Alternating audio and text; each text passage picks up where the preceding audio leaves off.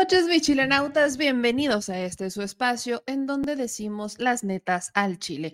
Yo soy Mellamel y estamos listos para iniciar la semana con ustedes y decirles lo más importante, lo que tenemos que saber para iniciar la semana. Y miren que si andamos cargados de información y aparte iniciamos bravos.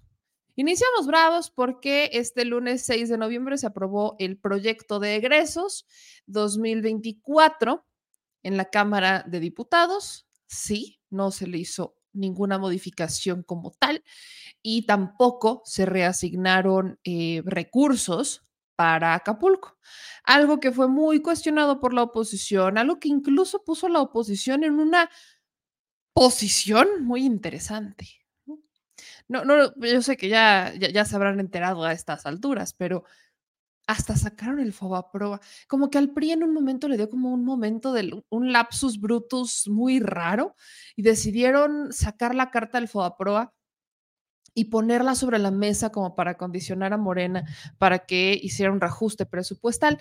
No fue así. Entonces, pues evidentemente las cosas se pusieron muy intensas en la Cámara de Diputados.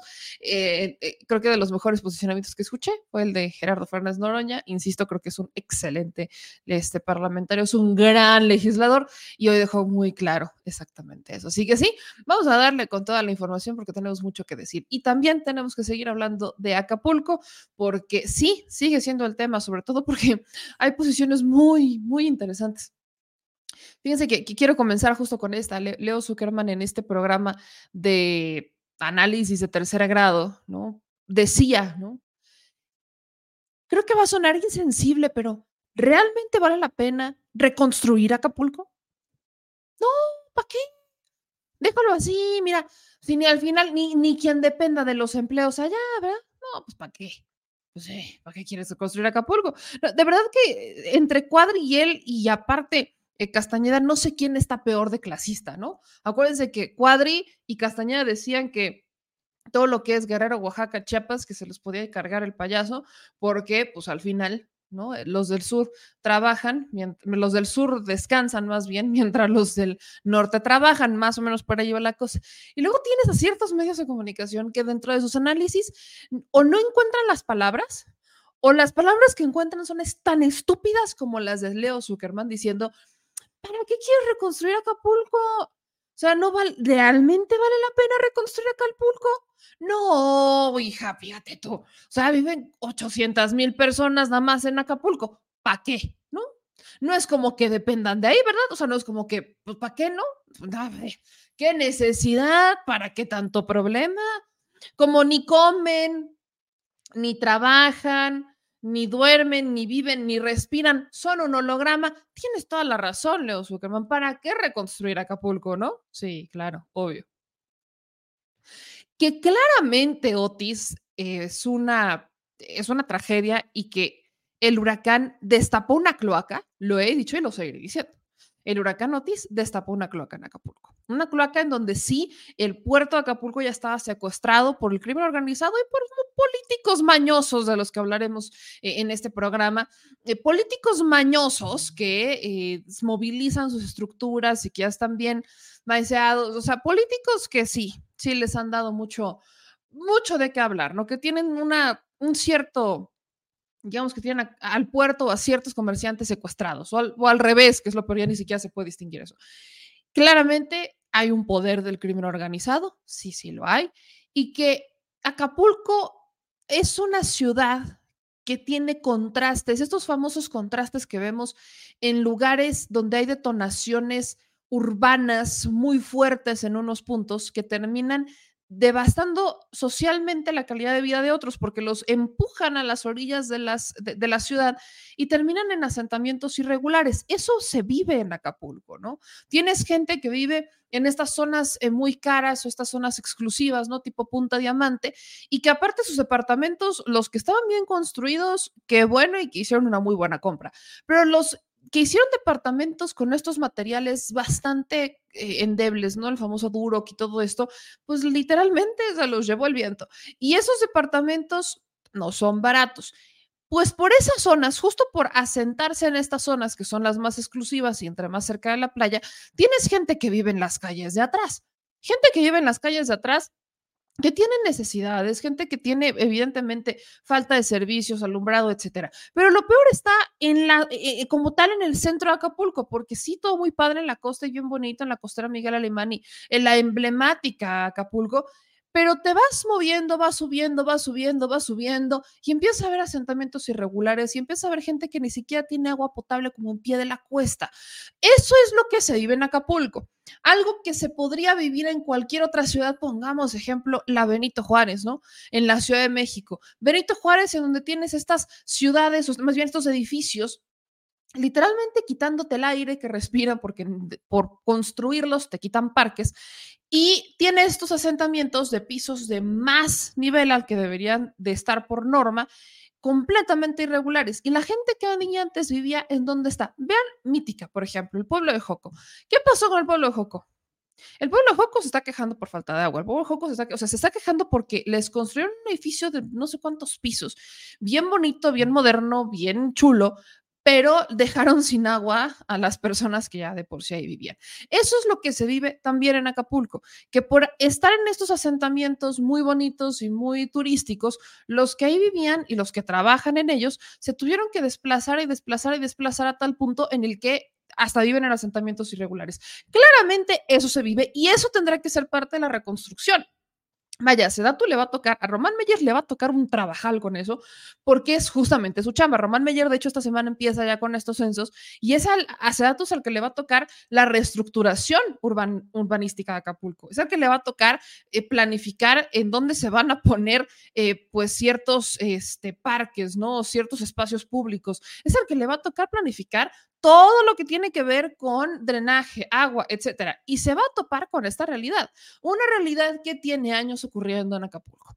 Entonces, cuando Leo Zuckerman dice, ¿vale la pena reconstruir Acapulco? Sí, Leo, sí vale la pena reconstruir Acapulco. No los puedes dejar ahí a la deriva, rascándose la panza, a ver a qué hora llega algo. No, o sea, y lo peor es que cuando el gobierno no hace nada, son los primeros que se quejan. Pero cuando el gobierno hace algo, son los primeros que se quejan. Y cuando el aire respira Andrés Manuel, son los primeros que se quejan. El asunto aquí es que me impresiona de sobremanera escuchar a muchísima gente con estos términos extremadamente clasistas, decir, ¿realmente vale la pena reconstruir Acapulco? Sí, sí vale la pena, porque aunque Otis está destapando una cloaca que conocíamos, pero que era silenciosa todavía de alguna manera, no los puedes dejar a la deriva. Y creo que es una enorme oportunidad para arreglar todos estos problemas que, aunque les duela, lo voy a decir, han dejado los gobiernos del PRI y del PRD que han gobernado en la entidad. Y claramente no ha podido resolver los gobiernos municipales de Morena, que han sido al menos dos, y que la gobernadora, Evelyn Salgado, pues tampoco le ha pasado a tocar por ahí. Tenía que decirlo, tenía que sacarlo de mi ronco pecho. Disculpen que haya empezado, pero les dije, empezamos bravos, empezamos bravísimos con eso. Y vamos a seguir con lo bravo. Yo les insisto, gracias a todos los que están compartiendo esa transmisión, que nos están dejando sus likes, que están suscribiéndose al canal. Quiero solamente recordarles que ya estamos a un pelito de burro de llegar a los 500 mil suscriptores en este canal. Así que gracias a todos ustedes por ayudarnos a llegar a esa bolsita, por ayudarnos a ser ya casi el medio millón casi medio millón en pues prácticamente tres años que tenemos con el canal. Estoy muy contenta, así que gracias a todos los que comparten, suscriben y nos ayudan a llegar a más. Y pues vamos a seguir con Acapulco, fíjense, vamos a seguir con Acapulco porque, como les decía, eh, hay ciertos políticos que quieren sacar su domingo con el asunto de Otis y ya habíamos platicado un poco de estos políticos. Lo que pasa es que, pues también es cierto que estos políticos de alguna manera se habían mantenido muy calladitos o que no habían tomado esta relevancia porque pues no los conocíamos, ¿no? son muy locales. Pero lo, lo que resalta es que se organizaron una caravana, una caravana por Acapulco, en la que pues un grupo de ciudadanos, así es como se vendieron, se organizaron para venir a la mañanera y increpar o llegar con el presidente López Obrador para exigirle más dinero. Les voy a dar un spoiler. No solamente es más dinero, lo que quieren es más dinero y que el dinero se los den a ellos. Esa es la neta.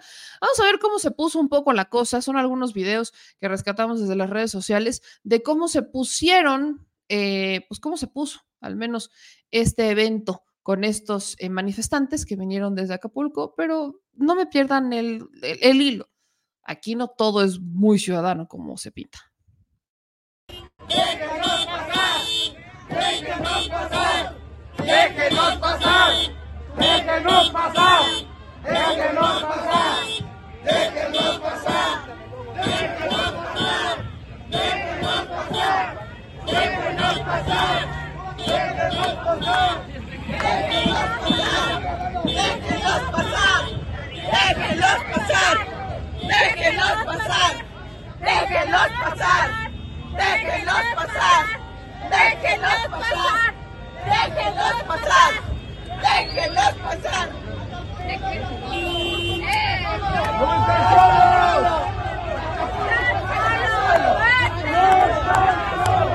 No están solos. No están solos. No están solos. El enemigo robará con sus cartas y suelo. Eso patria querida que el cielo, un soldado en cada hijo. Y como ustedes se dieron cuenta, pasando el hemiciclo a Juárez, ahí nos bloquearon totalmente. Nunca esperamos que así nos iban a recibir. Quien pregona que hay libertad de expresión y libertad de manifestación, se ha demostrado una vez más que es falso. ¿Por qué venimos aquí a la Ciudad de México? Venimos primero porque el presidente de la República no ha ido a Acapulco. No ha ido a recorrer absolutamente ninguna colonia. No ha escuchado a la gente. Venimos porque nuestros paisanos están buscando a los desaparecidos. Porque nuestros paisanos están dándole cristiana sepultura a nuestros muertos. Venimos porque hay una emergencia sanitaria que se quiere invisibilizar, que se quiere minimizar y que está generando enfermedades. Hay mortandad y hay montañas de basura por todos lados. Venimos porque no se quiere asignar absolutamente ni un peso siquiera en el presupuesto de egresos de la Federación 2024. Es lamentable, es criminal que se pretenda dejar sin un solo peso a Acapulco a los otros 46 municipios afectados. Estamos pidiendo, número uno, que haya un fondo suficiente para la reconstrucción integral de Acapulco y de los 46 municipios afectados. Mínimo de 300 mil millones de pesos, que son los datos que los propios especialistas han señalado. Gente, con tu familia. Entonces, a, 11 días de que pasó el huracán, ¿no ha hecho nada el gobierno, es lo que está diciendo? ¿Nada, absolutamente nada? Ah, ah, muy escaso. Por ejemplo. Poco. Digo, por ejemplo, dice poco, pero ¿a qué se refiere con poco? O sea, nada más están La llevando... Cruz Roja, por ejemplo, no es gobierno. Ellos son, y los hoteleros, restauranteros son los que han habilitado comedores para la gente necesitada, agua, pero no es propiamente el gobierno. Son los, la sociedad civil, los restauranteros, los hoteleros, gente que se agrupa, que cocina y que sirve eh, a un plato de sopa a alguien. Gente de aquí que ha ido de la ciudad de Porque además no se olviden que hubo rapiña y quedaron los autoservicios sin, sin mercancía, las gasolineras, las, las farmacias también, las este, eh, robaron medicamentos. Pues ahí tienen, ¿no? Esto fue un poco de lo que se vivió. Y buscando en redes sociales, pues hay ciertos usuarios como Ernesto Castillo, que difundieron como tal el mensaje de uno de los organizadores de esta caravana. En particular, se ubican a dos. Uno de ellos ya habíamos platicado, Evodio Velázquez, ya habíamos platicado de él, pero este segundo es Ramiro Solorio. Y sí, la gente los ubica muy bien, pero escuchen lo que dijo Ramiro Solorio y ahorita les voy a decir quiénes son, para que no se vayan con la finta, porque así que digan, uy, qué ciudadana, qué ciudadana, pero qué ciudadana se vieron a marcha, la neta no. Venimos golpeados por un terrible huracán y nunca nos esperamos encontrar con la cerrazón del gobierno impidiéndonos el paso aquí al Zócalo, con policías, qué lamentable, y con grúas levantando los vehículos que vienen en la caravana, desarticulando toda la caravana. Qué lamentable, qué terrible. Nosotros venimos aquí al Zócalo por tres razones fundamentales. Primero, porque el presidente de la República no fue a Acapulco, no visitó ninguna colonia, ninguna calle, no escuchó a la gente. Es terrible esa insensibilidad y sobre todo la falta de empatía, la falta de solidaridad.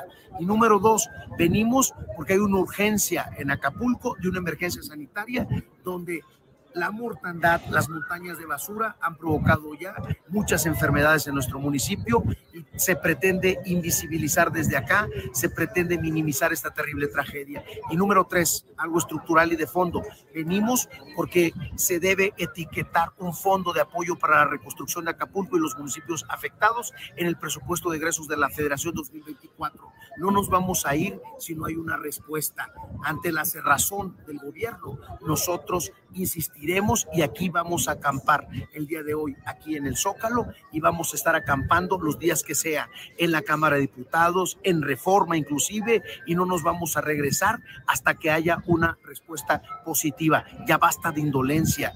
Ya basta, ya basta de pretender minimizar esta terrible tragedia en Acapulco. Por favor, ayúdenme a compartir. Soy tu brother y somos Acapulco.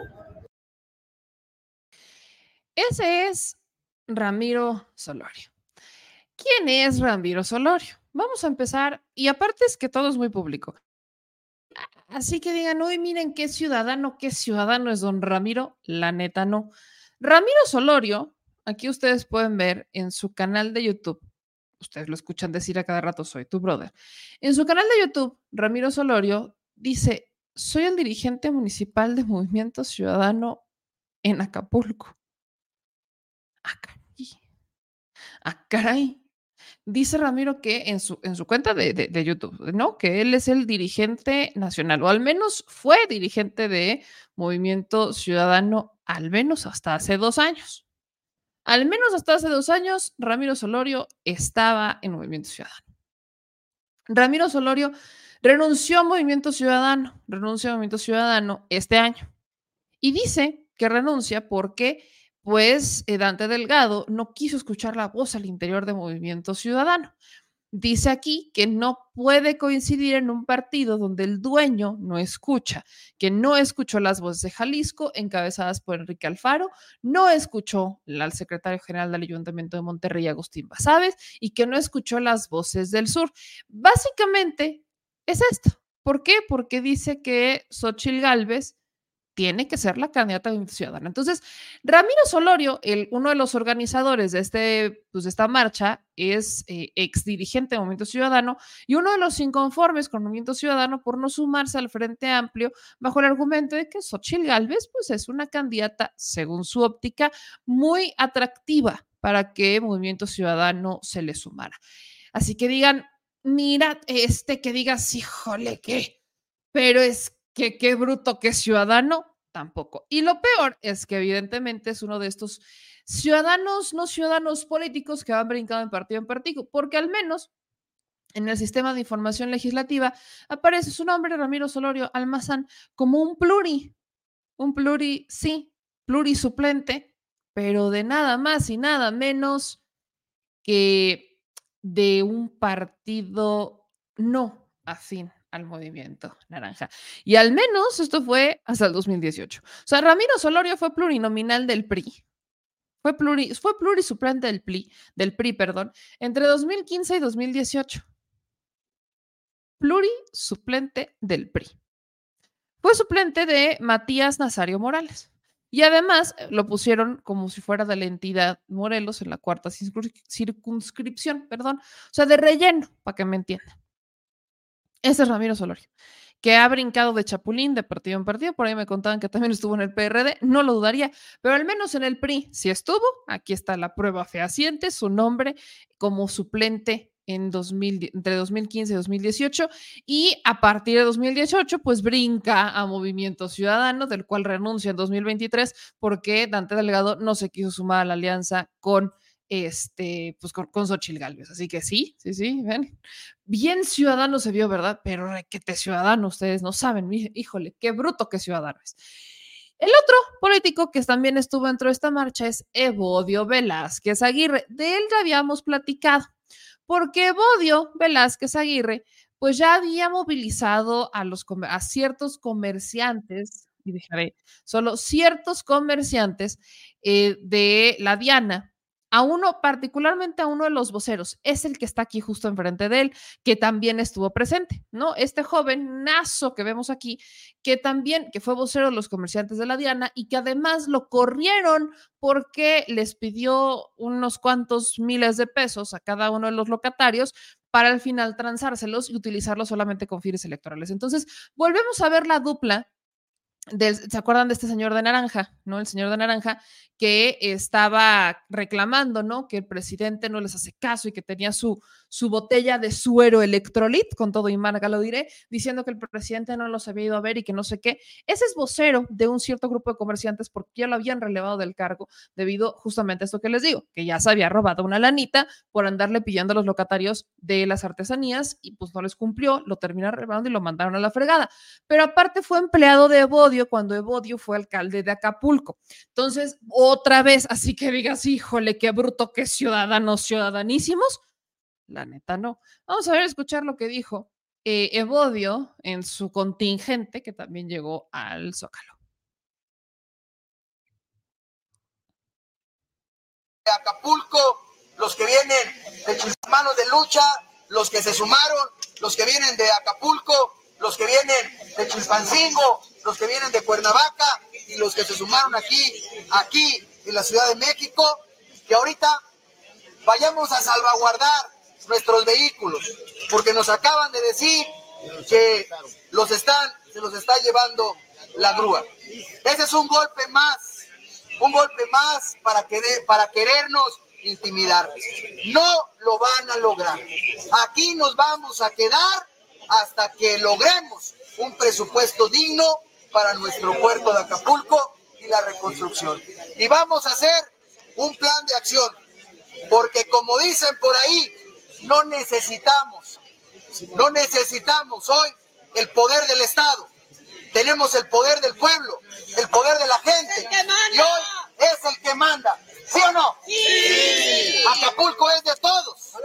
Acapulco es de todas. Y todos tenemos una historia en Acapulco. Por eso yo les quiero pedir que nos reagrupemos. Hoy todos ya nos dieron la voz. Es importante. Ya nos dieron la voz. Ya todos, todos saben que venimos de Acapulco, que venimos a ser reprimidos a la ciudad, que no nos dejan pasar al Zócalo porque pusieron vallas, que no nos quieren, que no nos, que nos quieren intimidar, pero no lo van a lograr. Mañana tenemos una jornada de lucha y no la vamos a dejar. Vamos a organizar y vamos a dividir la fuerza y vamos a ir donde tengamos que ir. Vamos a, vamos a construir mesas mesas de gestión, porque venimos a decir con un presupuesto alternativo lo que necesita Acapulco. No venimos, no venimos aquí a estar pensando que tenemos que improvisar. Venimos porque tenemos la capacidad, porque sabemos que le duele a Acapulco. Y hoy vamos a proponer que haya un presupuesto digno para la reconstrucción y para el relanzamiento de Acapulco. Y hoy no nos puede tratar como delincuentes, porque somos gente que venimos sufriendo, que venimos golpeados por el huracán, que venimos cansados, pero con mucha esperanza, con mucha fe, y hoy nos quieren, nos quieren aquebrantar la fe y nos quieren aquebrantar la esperanza. No lo van a lograr, ¿verdad, compañeros? No. ese puño levantado para que sepan que el pueblo unido, el pueblo unido, el pueblo unido. Pues ahí los tienen. O sea, este es Evodio, insisto. Evodio que ahorita sale con bandera super ciudadana. Ah, pero ¿qué tal hace cuatro semanas? ¿Qué tal hace cuatro semanas que Evodio andaba confiando en el PRI? Échense esta, Evodio quiere ser senador, ¿eh? Entonces, Evodio dice que el PRI, o que él confía en que el PRI va a ser recíproco y que va a dejar que el PRD se lleve esta, este primer lugar en la senaduría. Y quiere él ser el senador, porque el Frente Amplio lo nombra coordinador eh, del PRD en, Acapulco. ¿Qué esperanzas tiene Evodio? Si los abrieron de la contienda nacional, ¿qué esperanzas? ¿Realmente tienen esperanzas de que alguien los tome en serio? me encanta cuando un político del PRD dice que hay que tener pantalones. No los tuvieron ni siquiera para defender sus candidaturas. ¿Qué les espera? Estrés, ¿no? Pero esto apenas fue unas semanas antes de que llegara el huracán Notis, ¿no? Evodio ya va, andaba en plena campaña. Obviamente, lo que está pasando en este momento es que se, están se está fusionando, perdón, se está fusionando la euforia política y la tragedia. Y los sopilotes andan al pedo. ¿no? Los sopilotes andan con puntería de cazador, de francotirador. Neta, tienes a Evodio Velázquez, que confía en el PRI mucho para que lo dejen ser senador del PRD. Y tienes a Ramiro Solorio, un personaje que brincó del PRI a Movimiento Ciudadano y que ahora se va de Movimiento Ciudadano, sepa Dios a dónde, porque Movimiento Ciudadano no quiso que fuera Xochitl su candidata y entonces Ramiro Solorio ya renuncia a Movimiento Ciudadano. Y son estos dos personajes los que están moviendo una caravana de ciudadanos que yo también pondría en duda, porque no dudo que se les haya colado por ahí un ciudadano preocupado o quizás de esta misma afiliación política, con pleno, con un legítimo reclamo por más recursos. Pero yo quiero insistir con esto. El tema no es que quieren más dinero solamente, claro que quieren más dinero, pero no solo quieren más dinero, quieren que se cambie la forma de distribuir el recurso, porque uno de los líderes con lo que les platicaba, uno de los líderes que ha estado caminando muy de cerca con Evodio, al menos es Felipe Martínez Reynoso. Felipe Martínez Reynoso fue destituido en el 2015 como dirigente de la Unión de Comerciantes de Artesanías Típicas de Caleta, porque pues les pidió 6 mil pesos a cada parián, son 18 parianes para su remodelación, y se quedó con la lana, ¿no?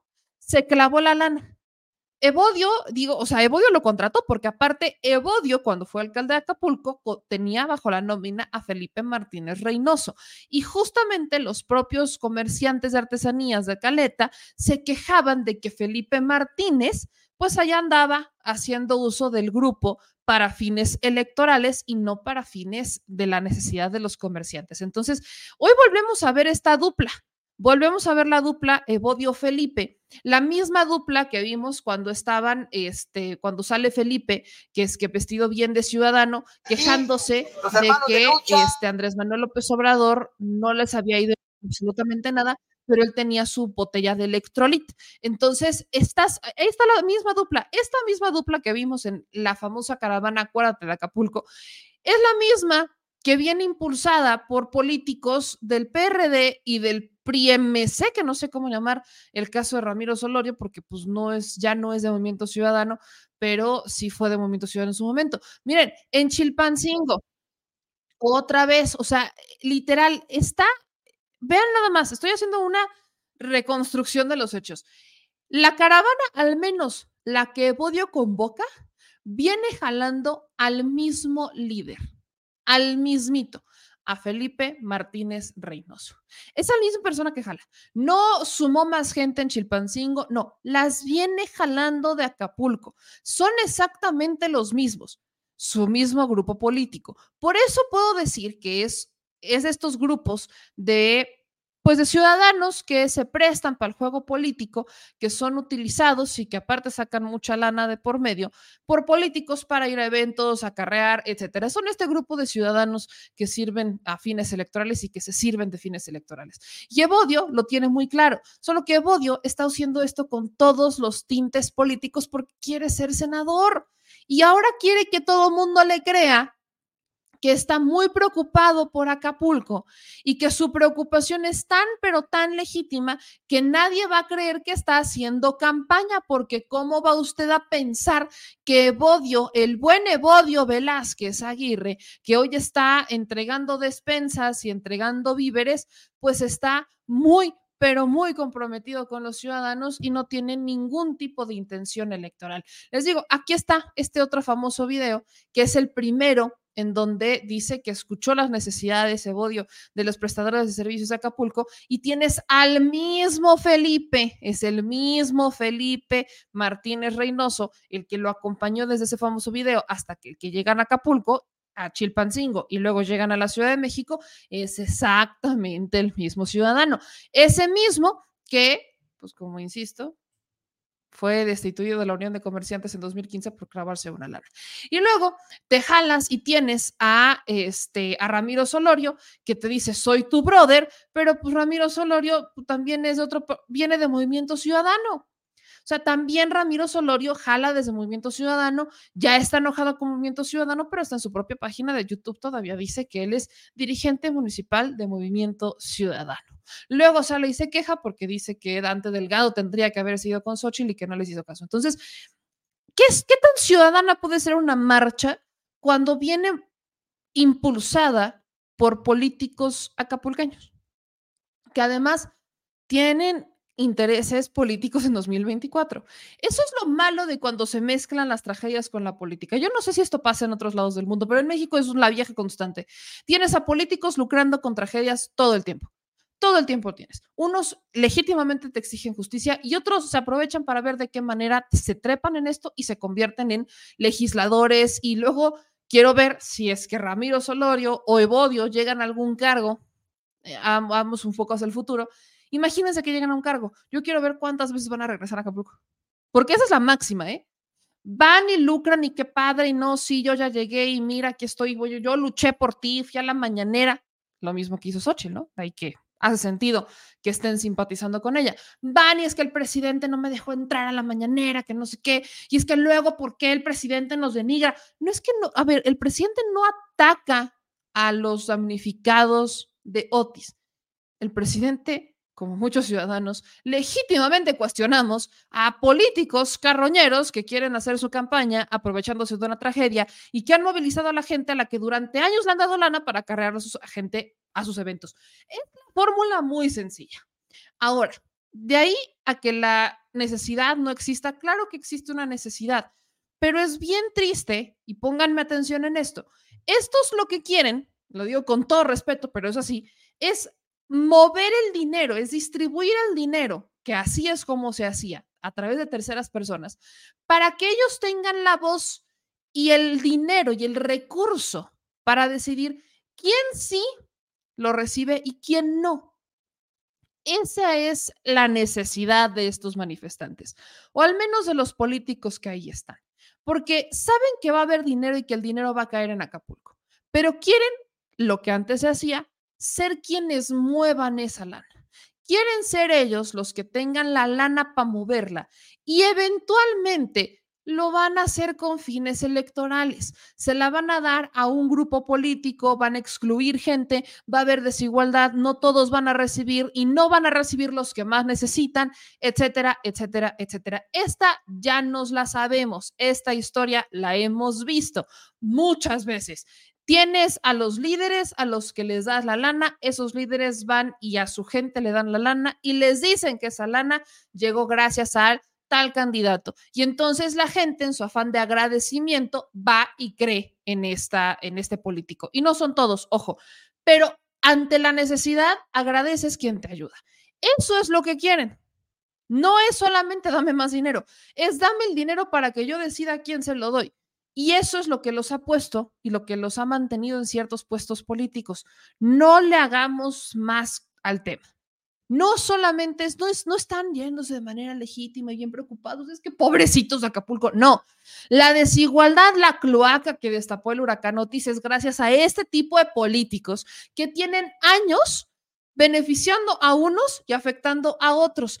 Este es el problema que ha tenido Acapulco, que gracias a estos políticos que se dicen los salvadores del pueblo ahorita, es que Acapulco tiene claros oscuros brutales, que tienes gente en pie de la cuesta que no tiene ni siquiera agua potable y que tienes gente que puede ser perfectamente comerciante, que lo están acusando de robarse lana y que aún así lo tienes como líder político. Neta, tonto es el político que cree que el pueblo no tiene memoria. Y para muestra, los comentarios que le sacan a Evodio en sus publicaciones de Facebook, porque cuando anuncia que va a lanzarse para esta caravana de Acuérdate de Acapulco, la gente le empieza a comentar. Evodio, en vez de estar allá haciendo tu escándalo, anduvieras en las colonias ayudando a los damnificados. Evodio, quien no te conozca, que te compre. Hablando claro, claro que quieres ganar gente, claro que lo haces con fines políticos. No es malo ayudar al prójimo, es así, es una sabia virtud. Lo malo es ayudar de pregonero. La gente sí se acuerda y no tiene amnesia. Así que que se acuerden y que se acuerde Bodio y que se acuerden todos ellos que el pueblo no es tonto. Y claro que tenemos muchísima memoria para saber que estos políticos que hoy se las dan de los sabios héroes de no sé qué, tienen otros, otros oscuros intereses. Y no, a nosotros no se nos olvida. Y vamos a darle con más de esto. Aquí nos dicen en sus comentarios Qué fuerte estuvo ese comentario. Pues es que sí me salió del alma, la neta, me salió. Dice Alejandro, no, primo hermano, el presidente ya lo ha repetido mil veces, los apoyos son directos, porque ya con piquete de ojo o no llega, aplácate y odio. Así la politiquería. Y hablando de Acapulco, ¿qué ha dicho el presidente? ¿Cómo está la cosa? Pues bueno, el presidente dio dos eh, actualizaciones en la mañanera de este 6 de septiembre. La primera es que habló con los hoteleros y se acordarán que yo les relataba cómo habían ciertos, eh, sobre todo el de Mundo Imperial, que había dado a medios de comunicación una entrevista diciendo que ya en dos meses iba a estar. Ya parece que rectificó, o al menos voy a darle el beneficio de la duda que quizás los medios de comunicación pudieron, ah, porque no hay una entrevista este, de, de voz, sino que es redacción, que el medio pudo haber hecho una pregunta e interpretado. Le voy a dar el beneficio de la duda. Porque lo que dicen es que, al menos el Hotel Imperial, es que ya habrá ciertas habitaciones para diciembre, pero que la, o sea, que ya el que tengan de nuevo los hoteles abiertos, digamos que la reinauguración de ciertos hoteles en Acapulco, Vidanta, Grupo Imperial y, Brisas también, sería en 2024. Sí, por ahí de Semana Santa del 2024. Vamos a escuchar lo que el informe que dio el presidente sobre los hoteleros. Personalmente con los dueños de hoteles, porque se tomó la decisión de no cancelar el tianguis turístico de Acapulco de abril del año próximo y eh, vamos a hacer un esfuerzo conjunto para que cuando menos estén eh, funcionando, eh, se reestrenen 35 hoteles para marzo abril del año próximo. Inclusive ya eh, el dueño del el Hotel de las Brisas, ayer que hablé con él, Antonio Cosío, me mencionó que ellos están pensando eh, tener ya eh, habitaciones en un 75 por ciento de toda su capacidad para diciembre. Eh, hablé también con Juan Antonio Hernández, tiene dos hoteles, uno de ellos Mundo Imperial, y también se compromete a que en marzo, abril, están los dos hoteles. Eh, pude hablar también con Daniel Chávez de Vidanta. Pues ahí está lo que dice el presidente, que van a, ya, ya tienen ciertas fechas para la apertura de los hoteles y va a ser para eh, Semana Santa, básicamente. También el presidente actualiza sobre los enseres domésticos y dijo que ya hoy se empiezan a entregar. Eso es lo que dijo en la mañanera empiezan a distribuirse eh, en seres domésticos. Eh, vamos a entregar, como lo dijimos, cerca de 250 mil paquetes de enseres domésticos. Incluyen estos enseres domésticos estufas, refrigeradores, eh, camas, ventilador, em, vajillas, 250 mil. Y hoy eh, en Barra Vieja se comienza a entregar casa por casa eh, eh, estos enseres. También el día de mañana se empieza a otorgar, a distribuir, a dispersar todos los fondos de apoyo a adultos mayores, becas a personas con discapacidad. Solo en el caso de adultos mayores son 118 mil eh, beneficiados en Acapulco que van a recibir estos eh, apoyos. Celebramos el que ya estén abiertas gasolinerías. Pues ahí está la actualización y a las imágenes me remito. Estas son algunas imágenes que eh, pues ha estado compartiendo la Secretaría de la Defensa Nacional son imágenes de cómo están entregando ya los enseres domésticos, colchones, refrigeradores, etcétera, pero también de cómo están resguardando los eh, supermercados. Este en particular, les voy, a, voy a decir una cosa. Este es un chedragui. Este chedragui es el mismo chedragui en el que nosotros estuvimos el penúltimo día de nuestra estancia en Acapulco. Este chedragui hace, cuando estuvimos ahí fue el jueves no, el miércoles. El miércoles de la semana pasada que nosotros estuvimos ahí, este chedraui no tenía nada. Nada tenía este chedraui. Miren, a las imágenes me remito. Ahora sí que échenme. Tengo, me encanta tener evidencia de todo esto. Me refascina poderles compartir cómo tenemos ahora sí que los pelos de la burra en la mano, dirían nuestras abuelitas mexicanas, pero justamente nosotros estuvimos ahí la semana pasada. Y la semana pasada que nos encontramos fue justo el miércoles. Estuvimos en estos módulos del bienestar. Ahí, justo allá afuera, está la instalación de un módulo de bienestar. De hecho, en la imagen todavía se ve. Aquí está nuestro video, el que nosotros eh, subimos la semana pasada. Y es este Chedraui. Es ese Chedraui el que están apareciendo en las imágenes donde ya está resguardado por los elementos de la Guardia Nacional. Ah, como pueden darse cuenta, están sacando todo. O sea, sí, la estructura evidentemente está cuasi intacta, dejaré por ahí. Pero en este Chedraui estaban sacando eh, escombros, estaban sacando todo, porque también fue saqueado este, este Chedraui. Entonces, e, es impresionante ver, miren, ahí está el módulo del, del bienestar. Ahora, este es el mismo Chedraui una semana después. Exactamente, ni siquiera es una semana, son cuatro días después. Cuatro días después, Trechedragui ya tiene productos, ya está vendiendo y son los básicos nada más, o sea, alimentos y perecederos y eh, cosas de primera necesidad. No están vendiendo televisiones ni mucho menos, pero ya está en funcionamiento. Y es al que le toman fotos, por eso puedo, puedo hacer esta comparación. Está resguardado por elementos de la Guardia Nacional, Sí, pero está funcionando. Aquí tenemos más imágenes de cómo pues están llevando los enseres domésticos. Vean, la gente está saliendo con sus productos, con este, comida, están llevando también colchones, los elementos de la, de, la sedena. O sea, sí hay un avance. De hecho, ya están, este, pues ya están, ya estamos viendo que hay electricidad y eso también es importante. Esto es la Secretaría de Marina, ¿no?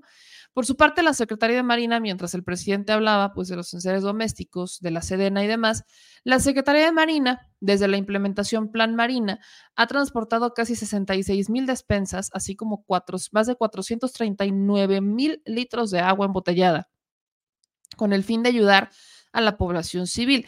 Este lunes, ya mandaron un convoy integrado por cuatro trailers de un supermercado que transportaron 6 mil despensas y aproximadamente 12 mil paquetes de huevo de 12 piezas cada uno para ser entregados en las comunidades afectadas.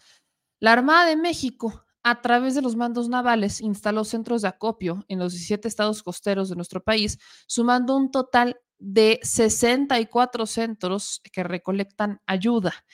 En el proceso de distribución de los suministros recopilados en nuestros centros, pues están desarrollados a través de los estados del litoral del Pacífico. Ahí se concentran las donaciones y las trasladan directamente al puerto de Acapulco por mar, aire y hasta tierra. Por parte del programa de atención de emergencias del gobierno federal, se han enviado 23 mil despensas y 184 mil litros de agua embotellada, estando en proceso de traslado 27 mil despensas y 216 mil litros de agua, equivalentes a 600 toneladas de ayuda. De acuerdo con la CEMAR, diversas secretarías del Estado y el gobierno de la Ciudad de México han donado 14.279 despensas, 234.000 litros de agua embotellada, así como 56 toneladas de víveres, material de limpieza e insumos médicos. Así que ahí tienen un poco de cómo ha estado avanzando el apoyo. Sí están ya llegando los enseres domésticos en ciertas comunidades. Empezaron por las zonas que tienen la posibilidad ya de recibirlos, pero pues ya ayuda, eh, empieza a llegar la secretaria de Marina, la secretaria de Defensa, le están metiendo un montón. Ya hay luz, también quiero compartirles este TikTok que está subiendo la gente en, Acapulco, ya tienen hasta luz, ya pueden celebrar y demás. Pero vean esto, porque, o sea, le, aplauden a los elementos de la Comisión Federal de Electricidad, que nadie puede, vaya, ni Evodio puede quejarse de los elementos de la, Secretaría de la, de la Comisión Federal de Electricidad, porque han logrado algo impensable.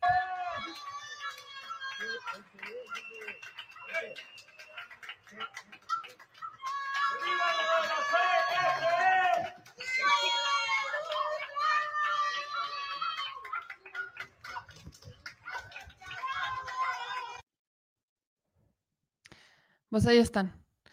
La luz se hace en Acapulco.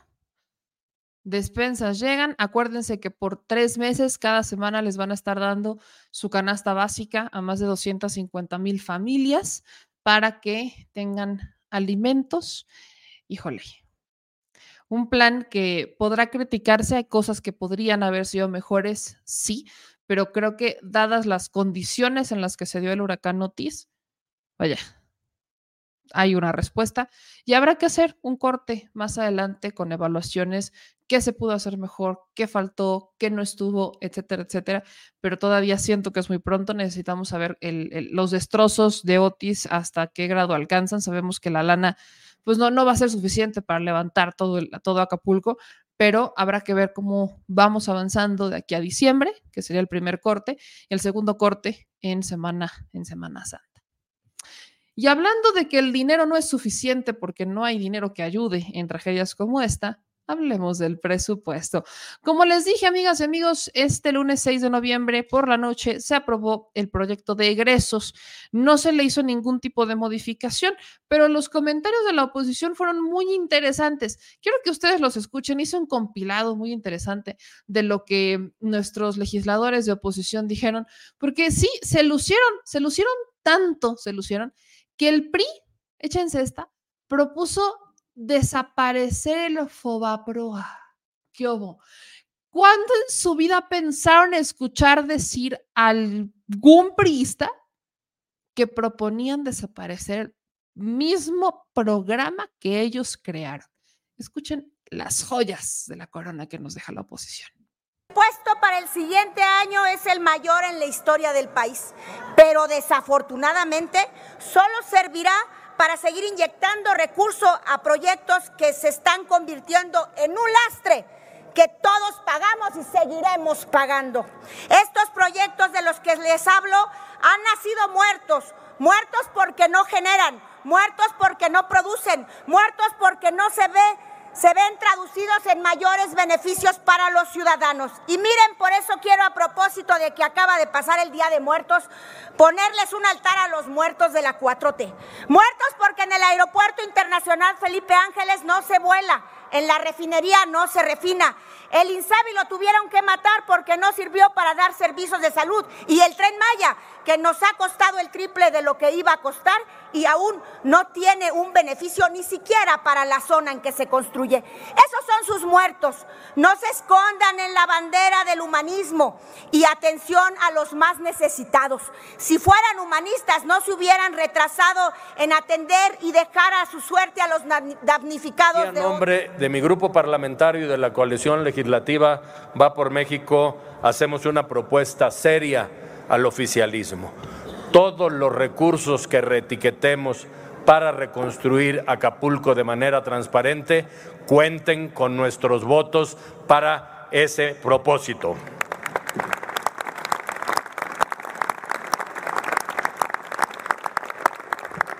Acapulco no es el único problema de México. Desgraciadamente, otro grave problema que cada día se enfrenta en nuestro país es la inseguridad. Una inseguridad que nos está consumiendo, Actualmente no existe un solo lugar donde no, se haya, no haya sido invadido por esta ola de inseguridad. Mi querida senadora Xochitl y un servidor, les trajimos un obsequio para todos ustedes, una canastita con huevos, porque un país como México se levanta con huevos, trabajo y dedicación. Y en el 2024 se los vamos a demostrar. Por eso, desde el PRD nos enorgullece decir que la esperanza no solo cambió de manos, también la fe de los ciudadanos que los desterrarán de Palacio Nacional. Así es que aplaudan y sonrían porque ya se van pronto. Concluya, diputado. Me quiero dirigir a la mayoría. Deshago con todo respeto una propuesta. Quitemos a los banqueros la prebenda del FOBAPROA. Desde hace cinco años, ustedes han votado los recursos presupuestales que soporta ese injusto fondo. En unos momentos presentaré una reserva de ley para retirarles más de 40 mil millones de pesos. Ese dinero debe ser para rescatar Acapulco y para combatir la pobreza en forma efectiva. Pido su voto para terminar con ese abuso. Sé que me lo darán, porque si no, el Fobaproa va a ser de Morena, no de nosotros. Diputadas y diputados, vota, no me grites, vota. Diputadas y diputados, les pido que voten por los intereses de sus representados, que hagan uso de su libertad y que con nosotros cambiemos el rumbo del país. ¡Viva México!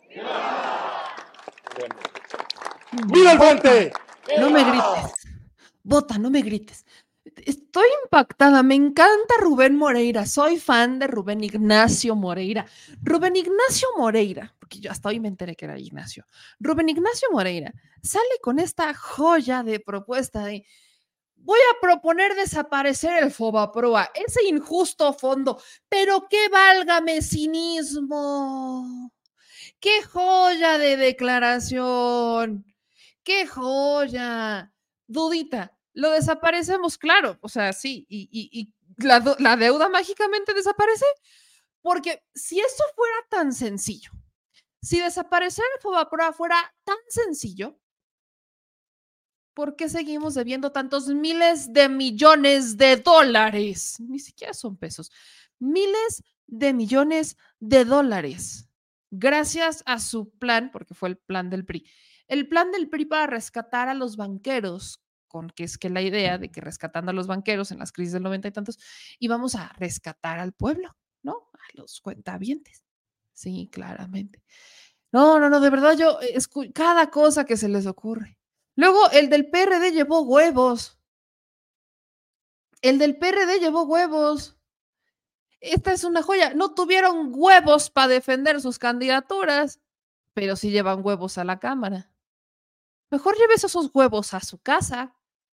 Llévese esos huevos a su casa o llévele esos huevos a Chuchito Zambrano porque Chuchito Zambrano no es bueno para defenderse, no, no, no, no le da eso de defenderse a Chuchito Zambrano, ni mucho menos de defender al PRD. Salen con declaraciones que es que de dignidad y ni dignidad tienen ni se respetan. Entonces, un favor le harían a Chuchito, a Chuchito Zambrano de llevarse esos huevos al PRD, a ver si así de puritita casualidad les nace la famosa dignidad que dicen defender tanto. Pero, como todos sabemos, sí, hay un diputado del PT que les dio su medicina y fue Noroña que con mucha ironía cuestionó a estos diputados por decir que vamos a desaparecer el FOBAPROA. No, hombre, lo que uno escucha en estos tiempos de política. Diputada Presidente. Sí, adelante, diputada. La discusión del presupuesto no es una discusión técnica, es una discusión política. Es muy fácil saber qué está planteando la derecha, porque aunque parece broma, es en serio, todo lo que dice es al revés. Si dicen que aman al pueblo es que lo odian, si dicen que están preocupados por la salud nunca les ha importado, pero no voy a hablar en abstracto, voy a hablar en concreto. Me llamó mucho la atención que el PRI al fijar posición en tribuna haya dicho que el FOBAPROA va a ser responsabilidad de nuestro movimiento. Yo le recuerdo a los prianistas que fue en el gobierno, lo acaban de revivir, lo trajeron de ultratumba Ernesto Cedillo para venir a darle consejos al mejor presidente de la historia moderna del país, al compañero presidente López Obrador. 532 mil millones de deuda privada que la hicieron pública, les hemos pagado más de un billón de pesos, más de un millón de millones de pesos, y todavía se les debe 800 mil millones y hay un cálculo que va a llegar a 3 billones de pesos. Y nos dice, ellos que lo hicieron junto con el comandante Borolas, alias Felipe el Sagrado Corazón de Jesús Calderón Hinojosa, que era el líder de la bancada de los paneaguados, ahora quieren que nosotros resolvamos eso y que nos echemos un pleitazo con el sistema financiero internacional para que digan que somos unos irresponsables, que desalentamos la inversión extranjera y que no cuidamos el sistema financiero nacional. No tienen vergüenza. Dice que odiamos al norte, yo lo entiendo que diga eso, porque como el PRI se quedó con Coahuila, pueden pensar que los odiamos, pero en realidad fue un error nuestro de sectarismo y de división. Y todavía, bueno, yo les pido al PRI, no está Alejandro Moreno, pero yo les pido que hagan algo, porque la sangría ya vienen todos los priistas para acá con nosotros y ya no caben ya no queremos más, ya paren ese asunto, porque en 94 años es la primera vez que no van a tener candidato a la presidencia, se los recuerdo. Van a apoyar a una paniaguada, psicofanta, que es su candidata a la presidencia. Vienen a hablar aquí de Veracruz, 61 mil millones de pesos para Veracruz e ilimitado presupuesto para apoyar al pueblo de Veracruz como nunca. Hoy se les están dando electrodomésticos a centenares de miles de personas necesitadas. Nosotros donamos un mes de nuestro sueldo. ¿Ustedes cuánto dieron? Avaros, mezquinos, hipócritas. La señora Galvez no puede dar cinco días de su salario. Hizo ahí una despensilla pedorra para mandar y, y todavía se saca la foto con ella farsantes. Eso es lo que son farsantes. Dicen que los organismos autónomos, que no sé qué, ¿cuáles autónomos? Eso no es un poder, eso los inventaron para robar. Están molestos porque no pueden seguir robando del presupuesto, que es dinero del pueblo. Vienen a decir aquí que va a haber menos presupuesto para los gobiernos de los estados, no leen ni el documento del presupuesto. En la página 64 ahí está 0.5 en términos reales de incremento. No hay ninguna disminución. Mienten como respiran. Eso es lo que son permanentemente. La tasa de desempleo bajó 2.9. La deuda, aquí se dijo que el cabeza hueca de Fox había hecho algo bueno. No, no es cierto. La aumentó de 1.3 a 1.99, 13.3 real del PIB. Calderón la aumentó de 1.99 a 5.35, 108.9. Miren, compañeros, compañeras, yo dije aquí que todo lo que dice la oposición es al revés. Efectivamente es pertinente la pregunta de qué piensa realmente la derecha. Lo voy a, voy a poner a su líder para que no digan que yo estoy inventando. de que los huevones no caben en el gobierno y tampoco en el país. Ya se acabó que estés recibiendo programas sociales. A trabajar, cabrones, como dice Xochitl. Ahí está el cabeza hueca diciendo muy claramente qué es lo que, para los que no saben quién es el cabeza hueca, estoy hablando de Vicente Fox. Ahí está diciendo muy claramente lo que piensa la derecha. Piensa que son flojos los mexicanos porque reciben programas sociales.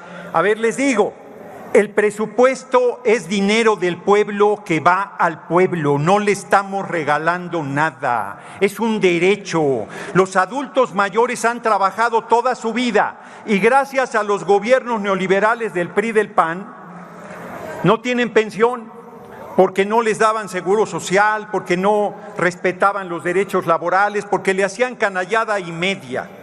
Hoy los adultos mayores por lo menos tienen un apoyo constitucional que ustedes quieren quitar si llegan a la presidencia. Aquí lo acabo de demostrar, no lo estoy diciendo yo.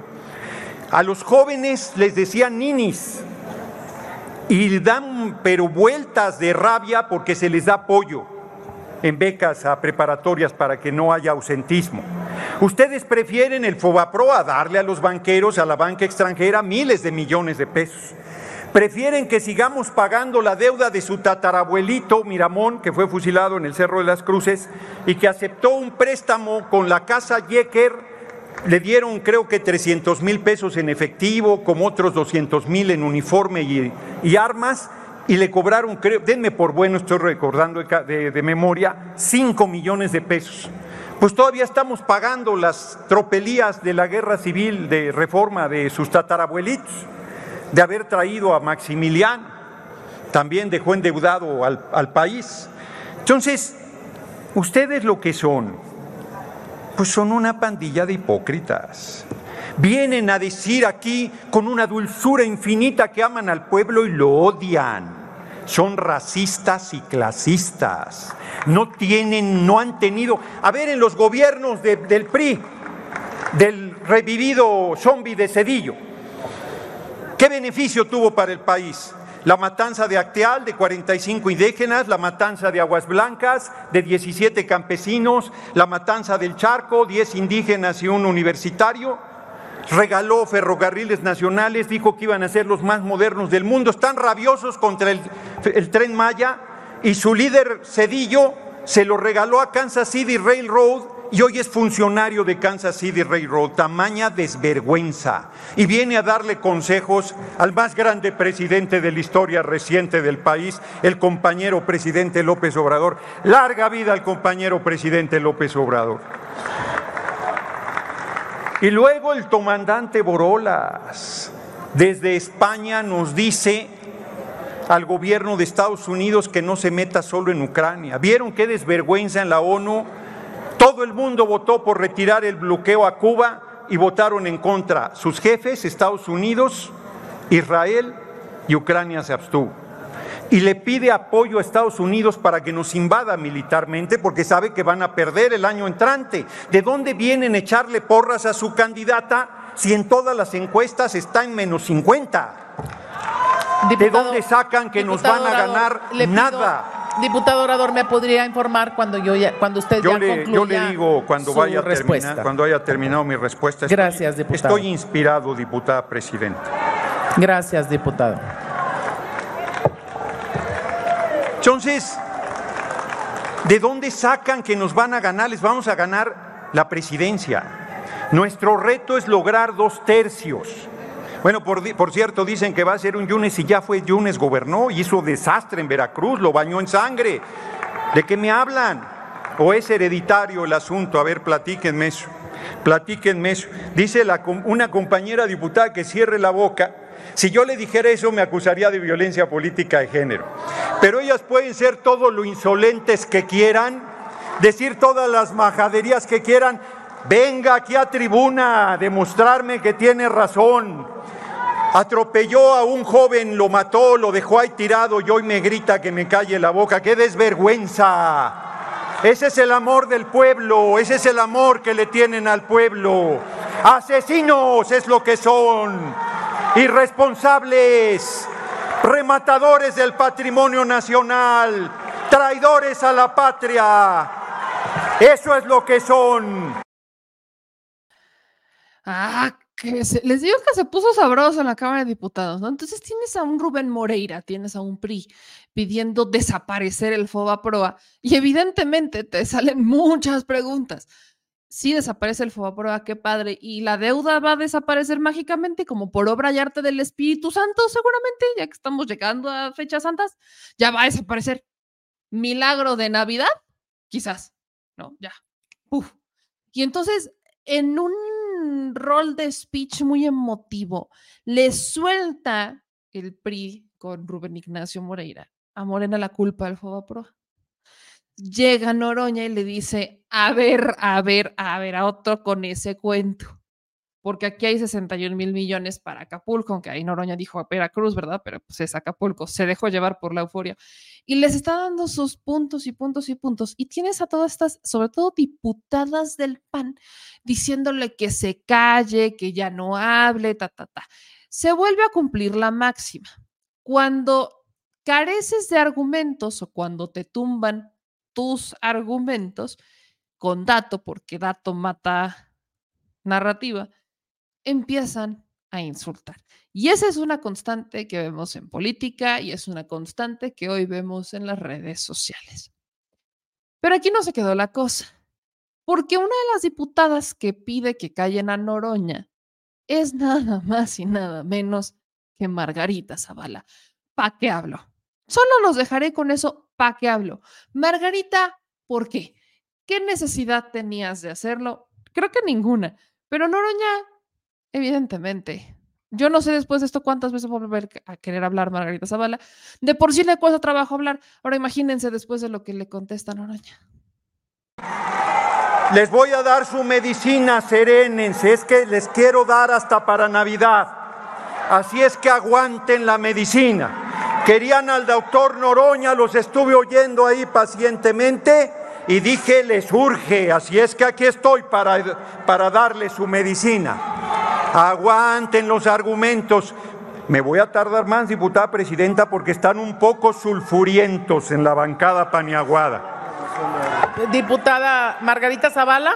Sí, ¿Con moción- qué objeto? Un momento, eh, diputado moción- orador. Sí, moción, moción de orden. Adelante, Presidenta. diputada. La verdad es que esto ya es un exceso. No solo utilizó una figura jurídica para el diálogo y el, daba- el debate, la utilizó para alargarse, para además insultar a compañeras y compañeros que son sus pares y que no nos trate así, que no difame, que no no, señores, eso es absoluta violencia y no si es de género, es violencia humana. Sí, gracias, violencia gracias, diputada. Eh, no es una moción de pido. Está recomendando al orador. A ver, yo le pido al orador que dé término de su respuesta en lo que él pueda. Sabemos que, sabemos que el reglamento no contempla un tiempo determinado para dar respuesta. En ese, en ese tenor, en ese tenor, yo le pediría la comprensión al orador y les pediría también a quienes hacen el uso de la palabra desde sus curules no reconvenir al orador. Está en el uso de la palabra. ¿Para qué? Para después protegerlos a ustedes cuando ustedes estén en la tribuna en su derecho a expresarse. Continúe el orador. Bueno, primero, diputada presidenta, yo planteo, no me están reconviniendo, me están diciendo majaderías, que es diferente. Cuando te dicen cállate la boca porque no aguantan Un los argumentos, diputado, eso un no es momento, reconvenir. diputado Fernández Noroña. Diputada Irma Juan Carlos, ¿con qué objeto? Sonido a la curul. Adelante, diputada. Moción de orden, presidenta. Adelante, diputada. Mire, estamos escuchando a todos los oradores. Todos somos pares y todos nos tenemos que aguantar porque son nuestros tiempos, son nuestros espacios. Cuando la oposición abusa, nadie le dice nada. Y ahora que les decimos sus verdades, se sienten ofendidos. Por favor, si se van a llevar, aguántense, aguántense, porque nosotros nos aguantamos Ya escu- ya cuando ustedes nos están diciendo. Diputada, muchas gracias. Gracias. Gracias, diputada, muy amable. Continúe el orador, por favor. Continúo. Tiene razón Irma San Juan, yo estaba ahí quietecito, tranquilito, Irma Juan Carlos, oyendo las necedades que dicen, miren, voy a poner otra prueba. Dicen que están muy preocupados de Guerrero. El mayor número de muertos en Guerrero fue en el club de yates, 27. Uno, 20 solamente en el ACA Fiesta. ¿Quién es el dueño? No lo sé. Ustedes han oído que vengan los paniaguados o la derecha aquí a tribuna a decir que se esclarezca esa irresponsabilidad de esos patrones que le dieron mil pesos a los trabajadores para cuidar sus yates. A lo mejor hasta López Dóriga está involucrado ahí. ¿Ustedes han oído que pidan justicia en ese caso? ¿Ustedes han oído que digan que tienen que darle indemnizaciones los patrones a quienes perdieron la vida en esa infame irresponsabilidad de los dueños de yates de lujo en Acapulco? ¿Han dicho algo? No los escucho, no han dicho nada, farsantes. Se enojan de que les diga uno sus verdades. Miren, en el, en el, en el debate, allá, anda una ropa viejera. Entonces, Diputadas y diputados, un momento, diputado orador. Diputadas y diputados, por favor, vamos a escuchar y le pido al diputado orador que pueda concluir con su respuesta. Bueno, concluiré cuando así lo considere, pero trataré de ir terminando. Miren, compañeros, compañeras, no aguantan las verdades. Miren, en la discusión de Palestina, 414 niños y niñas asesinadas no les movió una pestaña. Vinieron a hablar que el ataque de Hamas. Hay una caricatura de una mujer con su hijo asesinado, sangrando, y están los micrófonos de las televisoras del mundo y le dicen, pero condenas a Hamas. Hay 10.003 muertos en Palestina y no les mueve ni un milímetro el corazón. No tienen empatía, mienten, no tienen compasión, mienten, no les importa el pueblo, mienten, nunca les ha importado, lo que quieren es moches, lo que quieren es robar otra vez del presupuesto, lo que quieren es seguir rematando el patrimonio nacional. Aquí estamos para impedírselos y eso es lo que les llena de rabia y de desesperación, porque hoy el presupuesto del pueblo es para el pueblo, para nadie más. Y si nos duele pagar el Fobaproa, que son ustedes responsables, y si nos duele pagar la deuda externa, que ustedes y sus tatarabuelitos son los responsables. Miren, otra vez, ¿Han oído alguna diputada de, Acción Nacional decirle al cabeza hueca de Fox que es misógino por las majaderías que le dice a Claudia Sheinbaum Pardo? Que la acusa de extranjera, que la acusa, él sí, totalmente contrario a los pueblos semitas, totalmente antisemita. Claudia es mexicana por los cuatro costados, le dice la extranjera, le dice majadería y media. A él sí lo vamos a meter la denuncia. Es vocero, es vocero de su virtual candidata.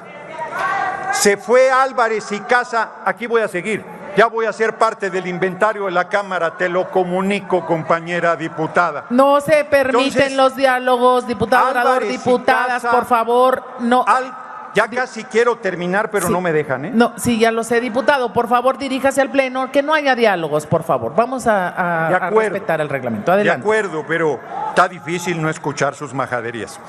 Fue Álvarez y Casa y Kenia López Rabadán, senadores, uno independiente, que llegó por la, fil- la lista eh, plurinominal del PAN, se declaró independiente, siempre ha estado con ellos y ahora es vocero de, de, de Xochitl Gálvez. Sí, es independiente de la realidad.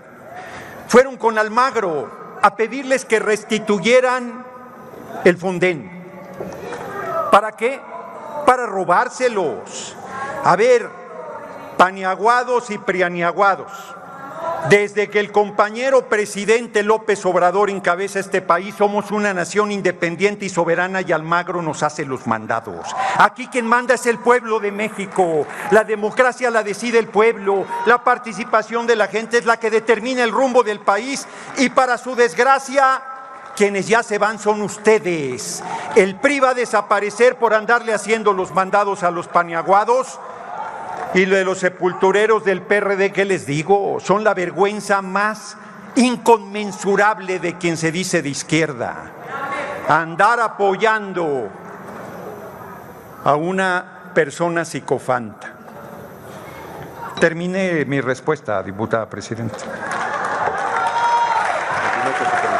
Termine mi respuesta, ¿no? Ya, Noroña. Vaya, quieren, les digo que los diputados de oposición en cinco años no han logrado establecer una narrativa de las tragedias, de los, de las polémicas, de las guerras, de los errores, de lo que tú quieras, es de ahí de donde han sacado para su narrativa. Y muy pobre, por cierto. Porque este caso, ¿no? De, de Israel, este, de Israel y Palestina, similar al de Ucrania-Rusia, se trepan en la narrativa de, de toda la vida, pero cuando les enseñas pruebas de lo que han hecho, en este caso eh, Israel o lo que ha hecho Ucrania, las desconocen, agarran su venda e inmediatamente se la ponen en los ojos y se lo tapan y listo. Y no ven y no escuchan y, y nada. Y cuando les das argumentos y cuando los, cuando los retas, cuando los desafías, repiten lo mismo, ¿no? Entonces se vuelve un, un, sentido de repetir, repetir, repetir, repetir, repetir y repetir, y nunca tienen una narrativa propia, y eso es lo que los ha llevado a la ruina, seamos muy honestos. Lo que ha llevado a la ruina al PRI, al PAN y al PRD es que en cinco años no han logrado construir una narrativa y que no han logrado defender ideales y que no los van a defender nunca. Siguen perdiendo gente, están perdiendo simpatizantes, tan lo están perdiendo que vean el caso, por ejemplo, de Guanajuato, ¿no? Un estado que es completamente eh, dominado por el PAN. En este estado están perdiendo gente. Aquí les voy a poner este tuit de Yulma Rocha, que ella es legisladora local de Guanajuato, y ella sale a renunciar al PRI. O sea, quiero que ustedes la escuchen, porque aparentemente no va por ningún cargo, pero lo que dice Noroña este es el reflejo, lo que está pasando en el PRI. Es el reflejo clarito de lo que pasa en el PRI. Salen con que no, que vamos a desaparecer el FOBAPROA. Ajá, y la deuda mágicamente se va a esfumar cuando desaparezca ese FOBAPROA. No, hombre, si eso hubiera pasado, no, hubiéramos empezado desde el día cero y desaparecemos el FOBAPROA. Y no sabes la cantidad de dinero que tendríamos hoy, no solo para reconstruir Acapulco, sino para hacer tres Acapulcos, ¿no? Pero no, no, eso no es posible, ¿no? Váyanle a otro con ese cuento.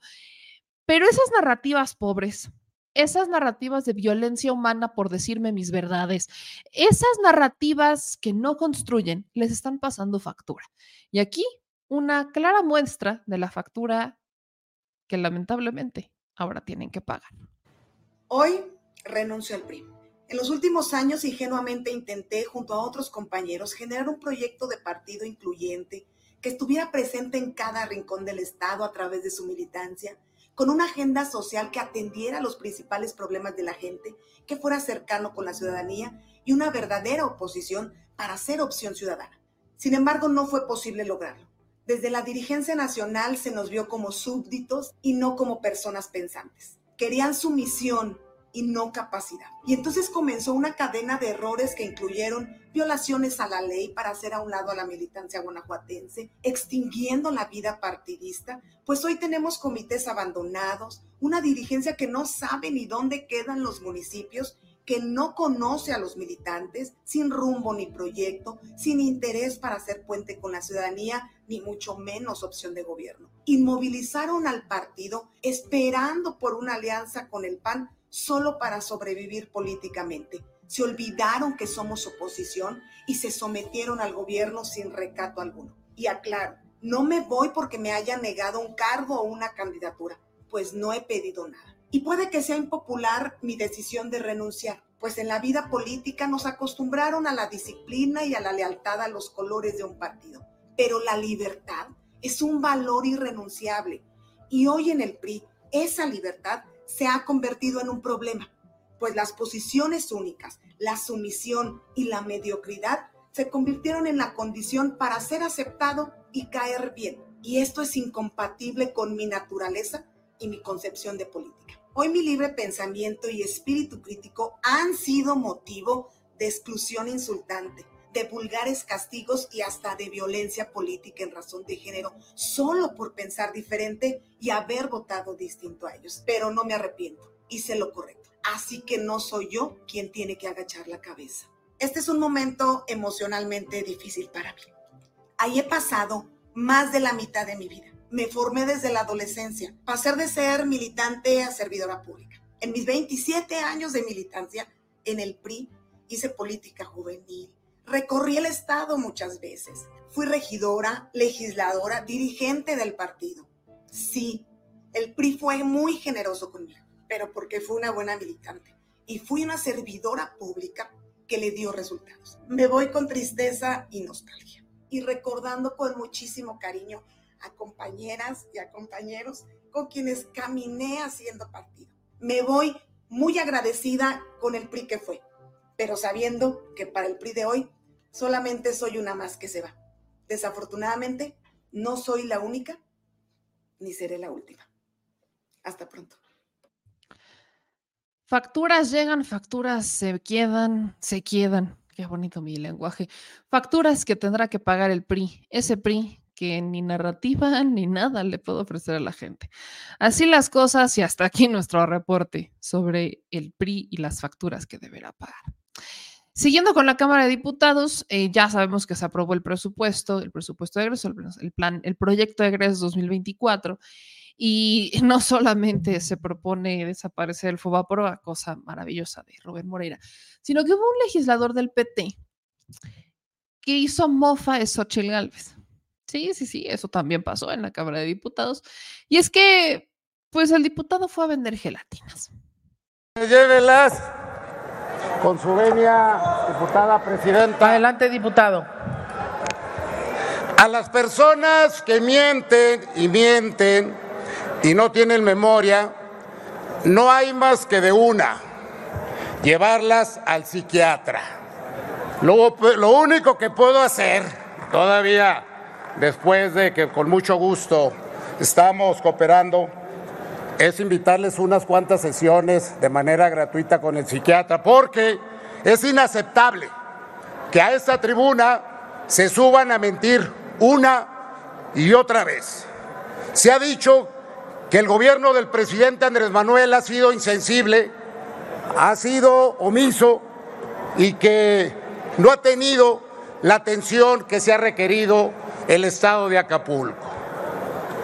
Yo les quiero decir que claro que hay un plan para la población afectada por el huracán Otis. Y cuantas veces lo tengamos que decir aquí con números claros, porque los apoyos que se están brindando, esto sin contar los existentes, son claros. Estamos adelantando el pago de pensiones y programas para el bienestar por más de 508 millones de pesos. Estamos apoyando a todas las familias que sufrieron algo o una pérdida mayor con todo lo que se necesite. Estamos ampliando por más de 10 mil millones el programa de jóvenes construyendo el futuro y la cantidad que estamos anexando es de 379 mil millones de, de pesos. Aumento el doble en becas de nivel básico, el cual se amplía de 45 mil beneficiarios a lo doble en este momento extensión por servicio de luz de octubre del 23 hasta el 24 por más de 1.352 millones de pesos. Apoyo para la vivienda por 8 mil pesos a todas las familias de las 65 mil a 65 mil según los afectados. Aquí son más de 10 mil 700 millones. Apoyo para locales comerciales por 45 mil pesos para todos los afectados. Aquí son más de 2 mil millones de pesos. Créditos a la palabra de la financiera para el bienestar por más de 500 mil millones de pesos. El plan de recuperación de infraestructura urbana está en marcha por más de 10 mil millones de pesos. Extensión de impuesto de IVA, el ICR de octubre del 23 a febrero del 24 por más de 10 mil millones de pesos a los empresarios. Implementación de cuarteles de la, de la Guardia Nacional por todos los lugares que fueron afectados. Estos ya están ahí en el lugar de los hechos. Otorgamiento de créditos sin intereses de Nacional Financiera para pequeña empresa por casi 2 mil millones de pesos. Apoyo por parte de Hacienda del pago de la mitad de los intereses de todos los créditos otorgados por la banca comercial y esto por más de 5 mil millones de pesos. Rehabilitación de la infraestructura carretera por más de 218 mil millones de pesos. Entrega de paquetes domésticos dañados por, la, por todos por más de 5 mil millones de pesos. La recuperación. El plan se atendió de manera inmediata. Hoy por día están todas las secretarías atendiendo cada lugar y cada momento de las familias afectadas. Lo que no se vale es que se venga aquí a mentir y a decir que estamos siendo omisos y que no estamos atendiendo este, este problema que se suscitó y que no se esperaba desde luego, porque, pues imagínense, esto, compañeras y compañeros, se los quiero decir. Nos vamos a subir una y otra y otra vez hasta que quede claro. Porque así como ustedes se suben a mentir y a decir cosas fuera del orden común, pues nosotros nos están obligando a que cada que nos subamos podamos decir todo lo que estamos haciendo.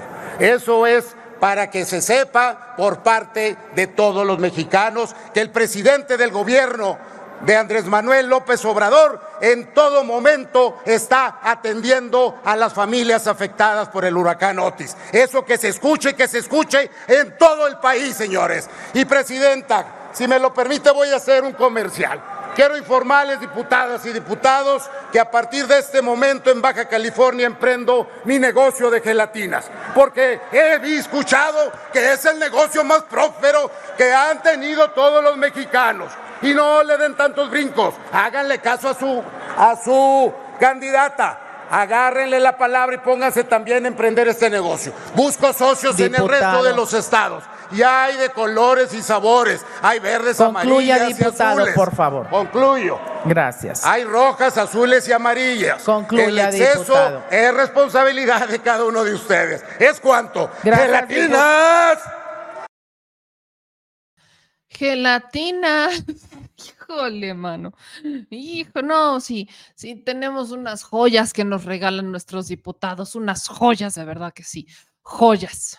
Aquí dice eh, Alexandra, en la TV solo pasaron la moda, pero no el informe. La diputada Rocío Banquels andaba diciendo que es una ofensa a las personas que venden gelatinas, pero sí él se andaba mofando de Xochitl.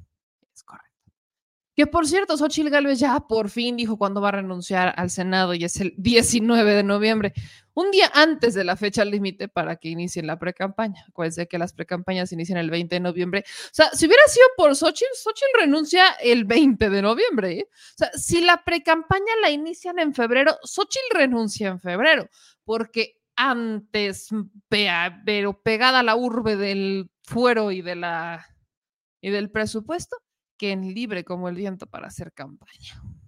Por cierto, ¿ya fue a Acapulco? Porque mandó brigadas, pero no la vi a ella.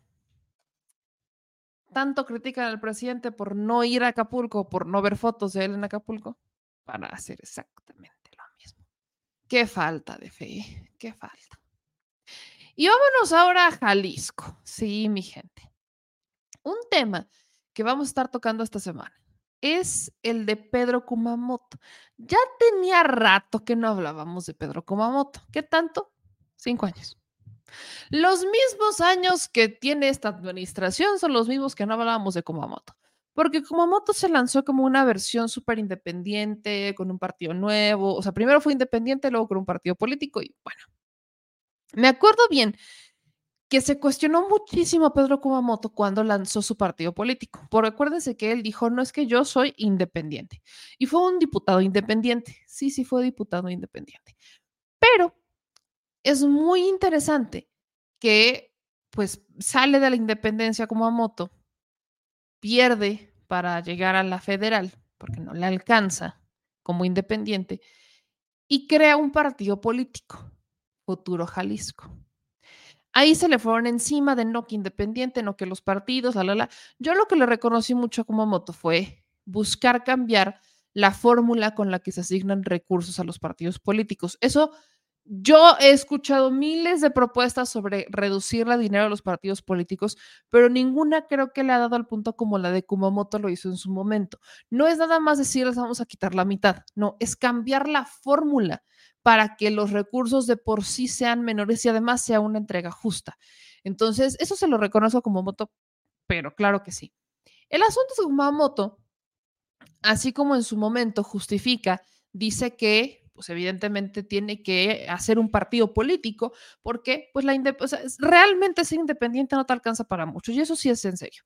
Cuando eres candidato independiente, no te alcanza más que para un tema local, a menos que seas un Andrés Manuel López Obrador y digas, a ah, caray, sí te alcanza, pero aún así estás en condiciones de completa desigualdad con otras estructuras nacionales que sí tienen partidos. ¿Por qué? Porque tienen dinero, porque año con año se les entregan miles de millones de pesos y eso los fortalece, mientras que tú en tu independencia te tienes que financiar solito y por mucho que tengas gente que te dé dinero, jamás le vas a llegar a las estructuras que ya están pagadas con dinero del erario. Entonces, eh, obviamente en la estructura política de México se necesitan a los partidos políticos. Son la herramienta para acceder al poder tal cual lo marcan las leyes.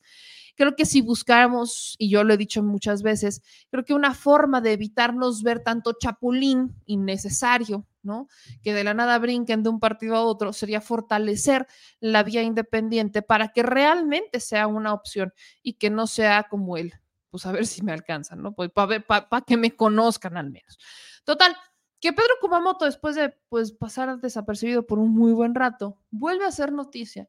Pero ahora porque no solamente, échense esta, no solamente Kumamoto fue cuestionado por primero decir que es súper independiente y que no creía en los partidos y hacer un partido, sino que años después, ahora se le cuestiona por irse en alianza con Morena.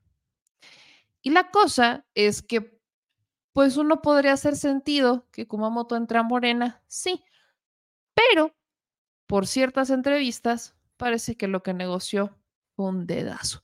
Vamos a escuchar a Pedro Kumamoto, que en sus redes sociales sube una publicación el 4 de noviembre, pues confirmando que efectivamente eh, se suma a la mega alianza con Morena para desbancar a Movimiento Ciudadano en Jalisco. Por eso, en conjunto decidimos que futuro no podíamos quedarnos de brazos cruzados mientras la política alfarista y de los gobiernos naranjas les siguen robando el futuro a las siguientes generaciones. En la militancia de futuro llegamos también a un consenso, y es de que si para lograr este cambio había que dialogar con otras fuerzas políticas, lo íbamos a hacer siempre y cuando existiera una coincidencia y nuestra razón de hacer política, una agenda que fuera con nuestras luchas. A partir de eso, tomamos la decisión de construir un proyecto de cambio para el Estado de Jalisco con la única fuerza política que encontramos coincidencias para establecer una agenda común por los derechos de las personas. Por este motivo, el día de hoy anunciamos nuestra coalición con Morena, PT, Verde y Hagamos.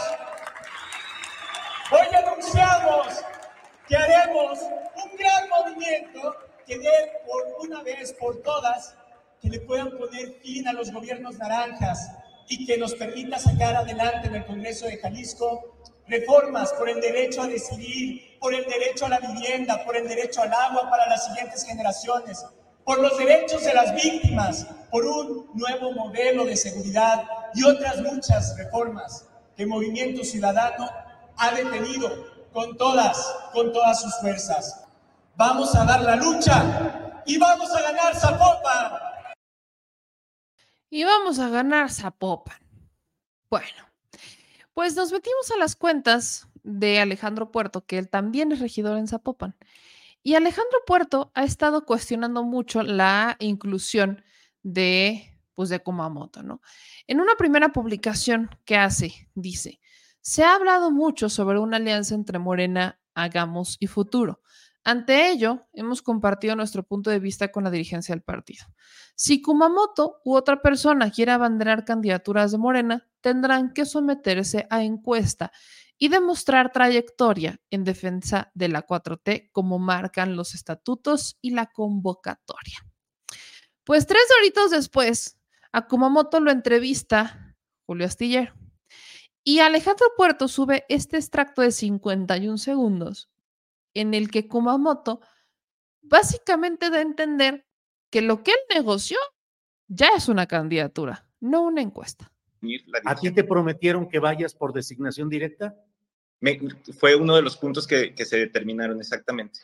Te prometieron que tú vas por designación directa como candidato a presidente municipal por la coalición encabezada por Morena en Zapopan.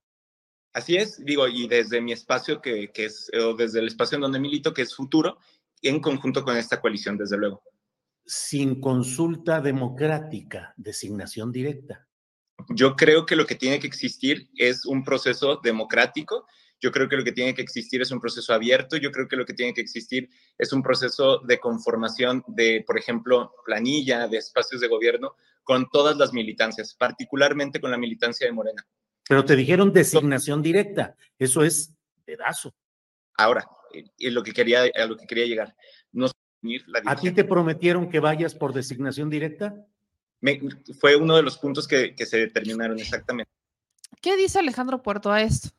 Desde ahorita lo digo, en Zapopan no se decidirá nada por dedazo, y menos para favorecer al partido que sacó el tercer lugar en 2021. Sería un exceso. Esta declaración de Kumamoto contradice a Claudia Sheinbaum. Mejor que acepte la encuesta, hay que mostrar vocación democrática. Habrá, vamos a buscar a Kumamoto para ver qué pasa, porque esta declaración, justo esta declaración que da con Julio Astillero, lo deja en una posición todavía más compleja, porque, ojo, Kumamoto ya había sido cuestionado por brincar y defender la independencia y no funar a un partido político a convertirse en dirigente de un partido político local. De ahí se empieza a cuestionar a Kumamoto porque literalmente desaparece. Kumamoto deja de ser noticia durante un muy buen rato. Y luego la siguiente noticia que tenemos de Kumamoto es que no solamente ya perdonó a los partidos políticos, sino que ahora busca aliarse con ellos para tener esta mega alianza y que desaparezca Movimiento Ciudadano del Estado de Jalisco, particularmente de Zapopan. ¿Qué quiere Kumamoto? Pues Kumamoto quiere ser alcalde de Zapopan, pero ahí tiene una competencia y es la de Alejandro Puerto. Entonces, habrá que ver qué es lo que pasa en estos días, porque Kumamoto ya ha cometido al menos dos errores. El primero vaya, uno pudiera ser como muy de novato, decir que no quieres eh, a los partidos políticos y que gastan muchísimo dinero e incluso lanzar una propuesta desde tu independencia y que fue aprobada desde tu independencia para recortar el recurso a los partidos políticos y luego naces, luego creas un partido político para seguir estando vigente, no fortaleces estructuras, sino que creas un partido político. Esa me hace sentido por lo que les he explicado. La herramienta para acceder al poder es partidos políticos, punto. Pero luego te vas y te sumas a Morena. ¿Hace sentido para Kumamoto? Podría hacer sentido para Kumamoto, pero neta, Morena no puede combatir el error de poner dedazos, sí. Eso sí es cierto. Morena no se puede arriesgar a eso. Si de por sí ya se le cuestiona por ciertas aspiraciones o por abrir la puerta de más o por no poner candados, etcétera, etcétera. Si de por sí ya existen esos cuestionamientos a Morena, pues ahora Pedro Kumamoto con estas declaraciones que después intenta arreglar, le pone todavía más, le pone todavía más este sabor a la cosa. Dedazo no debe de. Encuesta, claro que sí, que es un mecanismo de encuesta. Bueno, sí es lo que Morena decide, que tampoco soy fan. Pero si ese es el mecanismo de Morena, adelante. Prefiero eso que un dedazo. Sea como sea, Morena en Jalisco no la tiene fácil. La estructura de Alfaro, que si bien no es tan fuerte como la han vendido, aún tiene un cierto poder en Jalisco solamente que una división, ahora que Morena está presentando este frente común de megapartidos locales y nacionales, contra Movimiento Ciudadano, tienen una muy buena alternativa para sacarlos de la jugada. Nada más tienen que saber jugar sus cartas y las declaraciones de Kumamoto no les ayudan a acomodar la jugada. La neta. Acá dice Fernando, por lo que supe, Kumamoto se desapareció mucho tiempo. Ya vienen elecciones, sí, se desapareció mucho porque además, según se fue a hacer un doctorado a sepa Dios dónde, andaba en el extranjero Kumamoto un rato. Eso también lo supe. Dicen acá en otros comentarios, Laila, este, este tipo tal Kumamoto puede llegar a ser peligroso por el número de personas que le creen y todo indica pura y simple ambición. Pues no sé, yo no le llamaría peligroso, yo solamente diría aguas, aguas con la cantidad de... Está bien que abran las puertas, yo no soy quien para decir si sí lo hagan o no lo hagan, pero creo que sí hay que tener muchísimo cuidado con a quién le estamos abriendo las puertas. Y al menos poner filtros, nada más. Eh, dicen aquí, Meme Alex Salazar comentaba que es una buena opción porque un candidato independiente que ganó su, su democracia. Miren, yo no diría si es una buena opción o no es una buena opción. Yo creo que hay muchas incongruencias en las que ha caído Pedro Kumamoto. Eso sí lo creo. Y eh, creo que además de esas incongruencias que pudieran incluso ser parte de la novatada, pues también hay perfiles en Morena que tienen con qué. Alejandro Puerto tiene con qué. O sea, Alejandro Puerto no le pide nada a Kumamoto, nada. Es más, yo he visto mucho más activo a Alejandro Puerto que a Pedro Kumamoto y los dos son regidores a Popan. Y Alejandro Puerto yo lo he visto dándole con todo al alcalde de Zapopan, con todo a Juan José Franchi. Lo he visto ir comunidades, yo lo, o sea, lo he visto subir, lo he visto trabajar. A Pedro Kumamoto, no. Si esto fuera un tema de meritocracia, de, bien de ver quién se lo merece más, creo que la respuesta es clara. La bronca es que si Pedro Kumamoto está diciendo que las negociaciones son o que se puso sobre la mesa una candidatura directa, lo siento mucho, pero eso no va de acuerdo con los estatutos de Morena.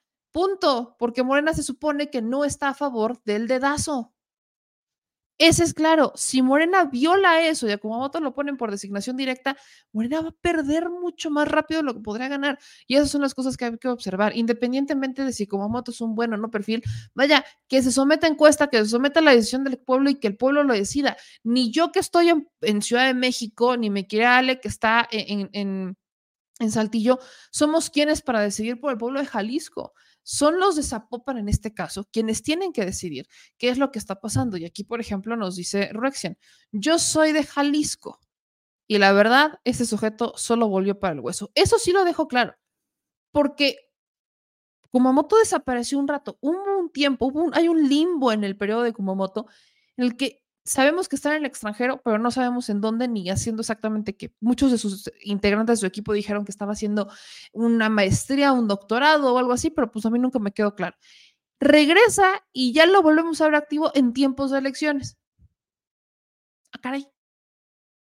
No, bueno, si, para, si se trata de eso, pues con razón hemos tenido políticos que aparecen, hace campaña y tienen un cargo y luego piden licencia, se van, desaparecen a no sé dónde y regresan para el siguiente periodo electoral eso no es hacer trabajo y eso no es ser un buen perfil. Eso no es un buen perfil.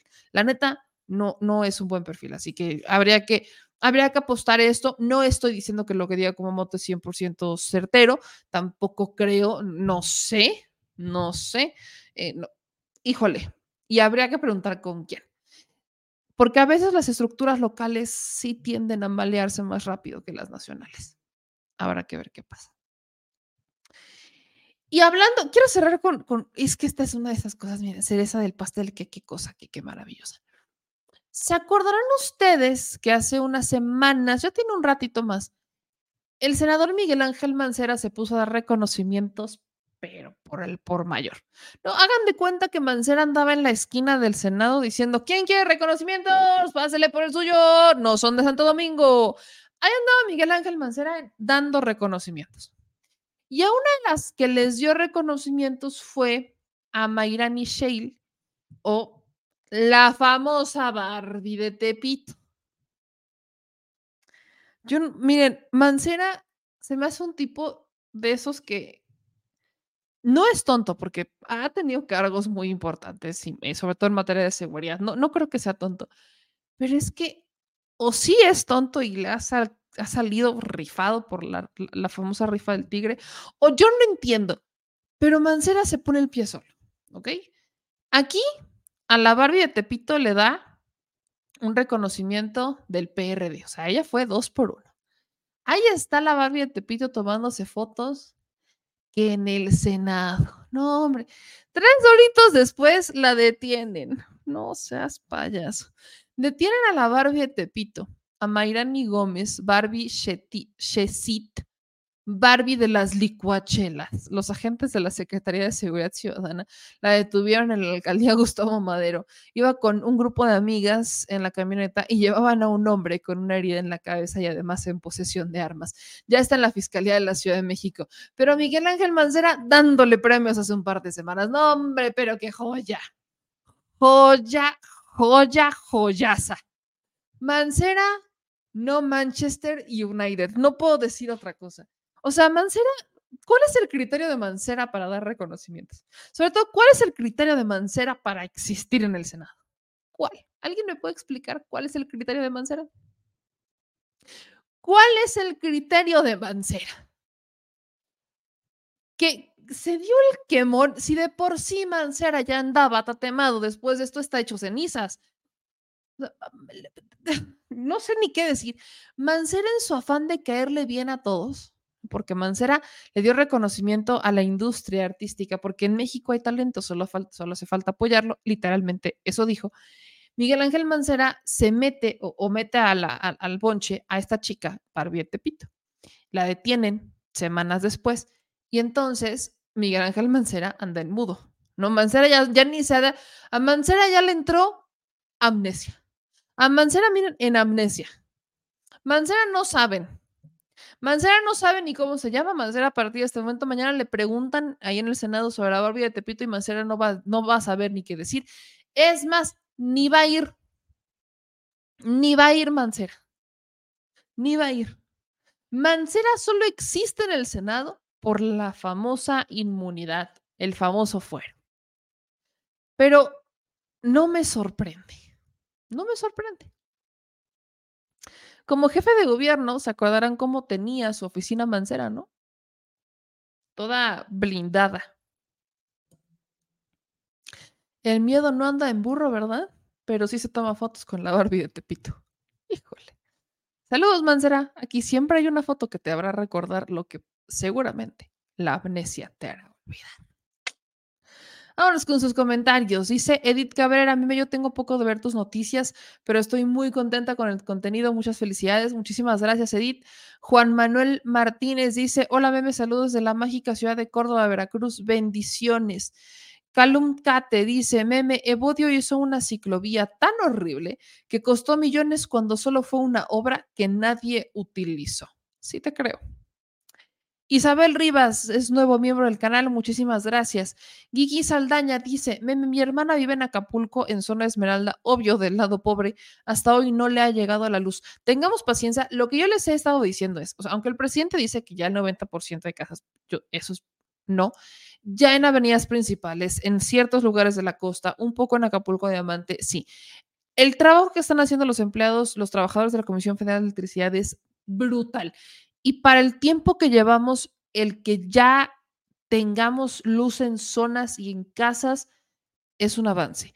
Habrá que esperar. Te voy a pedir un favor, Gui. Avísame cuando tu hermana te diga que ya tiene luz Recuerden que nosotros vamos a regresar porque todavía tenemos eh, para comprar despensas y me pidieron que las entregáramos directamente. Entonces vamos a comprarlas y vamos a regresar. Tenemos que cumplir un par de compromisos que tenemos aquí en, Ciudad de México. Entonces, eh, terminando esos compromisos, regresaremos a entregar esas despensas que todavía están pendientes. Pero vamos a hacer una dinámica para ir a visitar las casas, sus familiares, como lo hicimos la primera vez, y pues ver que, que se cumplan estos, ver cómo están, en qué condiciones, etcétera.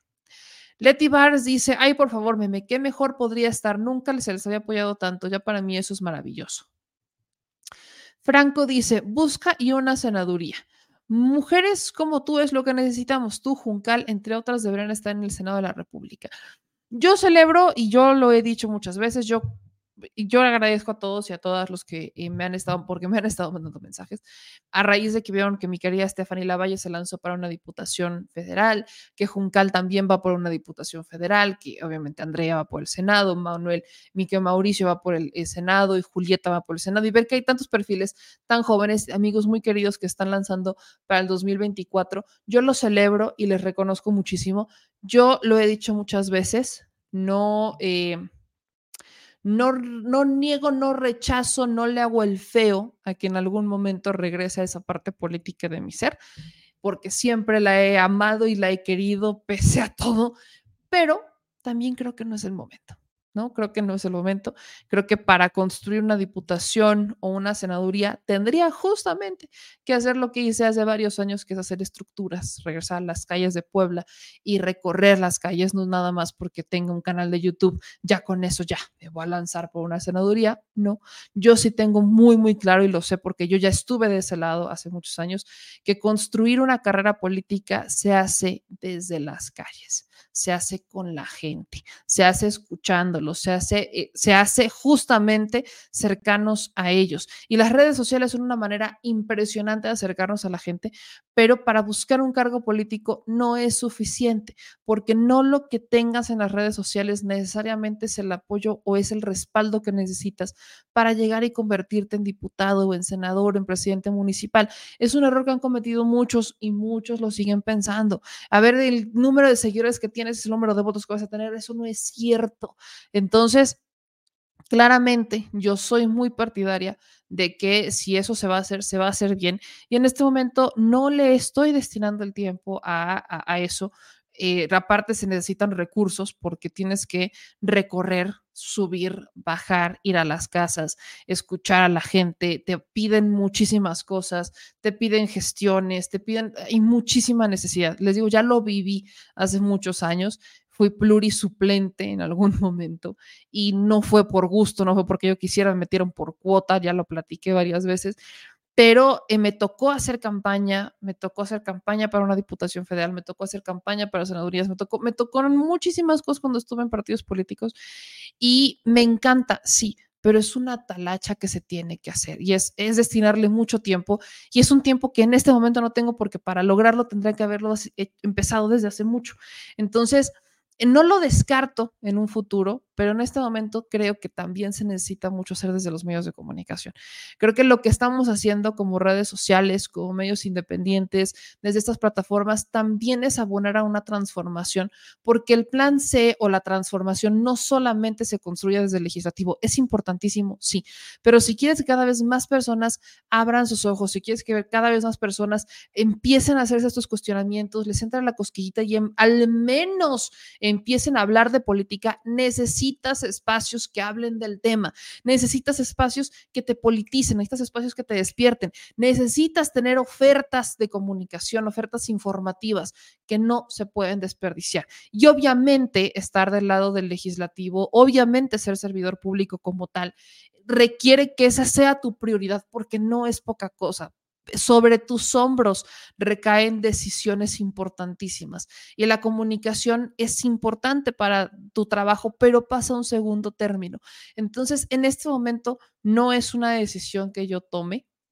No sé, en tres años, no lo sé, podría ser, no lo descarto, pero al menos en este momento hay que seguir transformando desde la comunicación, desde las redes sociales, desde estos espacios. Todavía hay muchísimo que hacer y aquí estaremos para seguir diciendo las netas al chile. Y con esa nos despedimos. Mi gente chula, nos vamos, nos vamos a, descansar porque todavía tenemos mucho trabajo, tenemos muchos, pero muchos videos de compartir. Eh, todavía tenemos material de, Acapulco que, que, estamos subiendo. Entonces, pues hay que darle, hay que darle con la información y hay que darle con nuestros videos.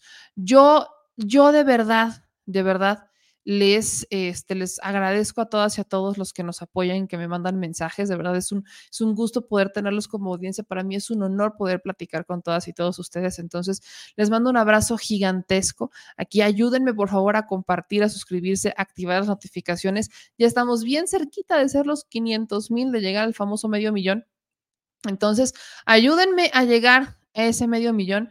Ya somos 499 mil y cacho. Entonces, vamos por más. Yo les mando un beso a todas y a todos y pues vamos a descansar porque mañana hay que seguirle dando. Síganos en todas las redes sociales. Ya subimos más contenido a la página de OnlyFans, así que pásenle, pásenle a verla. Ya hay contenido nuevo en la página de OnlyFans y se viene una, nueva sesión de fotos también para OnlyFans en estos días. Así que aquí andamos desafiando las leyes del universo si es que es necesario, porque sí, hay que desafiar a esa sociedad que dice que podemos hacer o que no podemos hacer. Aquí las únicas que decidimos sobre nosotros es el ser humano y su individua, respectivamente. Que pasen una maravillosa noche, les mando un beso bien tronado. Y no se vayan con la finta eso de que el Fobaproa desaparece para ayudar a Acapulco. No, ni en broma, ni de pesadilla se lo habían aventado los del PRI. Nos vemos mañana. Adiós.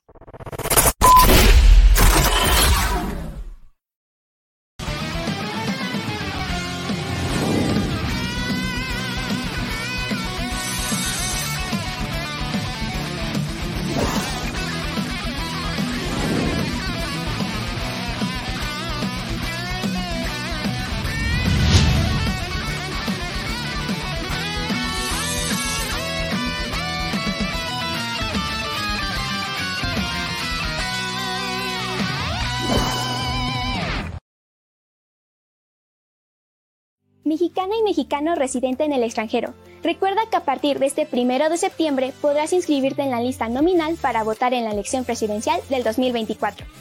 Para poder registrarte solo necesitas contar con tu credencial para votar vigente y definir la modalidad en la que habrás de ejercer tu derecho al voto. Si no cuentas con tu credencial o ya está vencida, estás a tiempo de realizar tu trámite sin costo en la embajada o consulado más cercano a tu domicilio. Lo más importante es que no te quedes fuera de la toma de decisiones en tu país y participes, ya sea vía postal, electrónica por internet o presencial en las sedes consulares que el INE habilitará para recibir tu voto. Recuerda que además de la presidencia de la República podrás participar en la elección de senadurías y de las gubernaturas de Chiapas, Guanajuato, Jalisco, Morelos, Puebla y Yucatán, así como de la jefatura de gobierno de la Ciudad de México, si eres originario de alguna de estas entidades. En el caso de la Ciudad de México, Oaxaca y Jalisco, incluso podrás votar por una diputación. Por eso es muy importante que tengas tu credencial para votar vigente y te registres lo más pronto posible en nuestra página votoextranjero.mx. Porque México es importante para las y los mexicanos que residen en el extranjero. Y ellos son importantes para México.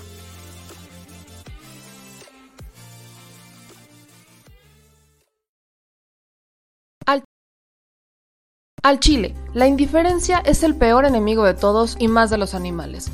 Los últimos datos del INEGI señalan que en México existen cerca de 18 millones de perros y alrededor del 70% viven en las calles, es decir, casi 13 millones han sido abandonados, extraviados o nacieron en las calles. Esto posiciona a México como el primer país de América Latina con mayor índice de perros abandonados y también con mayor indiferencia al tema. El abandono es un fenómeno que afecta a perros y gatos de todo tipo, no entiende de edades o de razas. El 20% de perros y el 11% de gatos abandonados son de pura raza, mientras que el resto son mestizos. Por otro lado, la mayoría de perros y gatos llegan al refugio en la edad adulta, aunque también son recogidos cachorros y animales de edad avanzada. El maltrato animal también está presente y nuestro país aún está en pañales, pese a que se está comenzando a legislar para crear sanciones más severas a quienes cometan ese tipo de delitos. Por eso es importante la participación ciudadana y pedimos tu ayuda. Es hora de dejar de callar y ayudar a darles voz a quienes siempre están ahí para darnos una patita. Educar, esterilizar, identificar, reflexionar y adoptar es básico para revertir la tendencia pero si tú no tienes la posibilidad de adoptar o rescatar, ayuda a diferentes organizaciones que ya lo hacen. Angelitos peludos.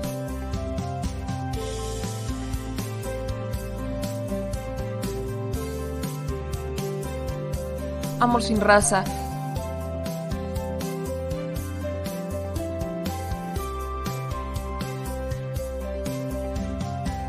Frida Puebla.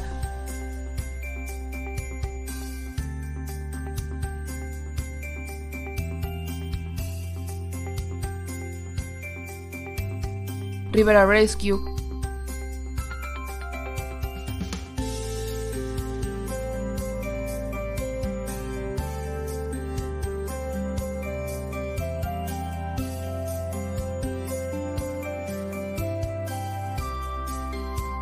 Voz Animal MX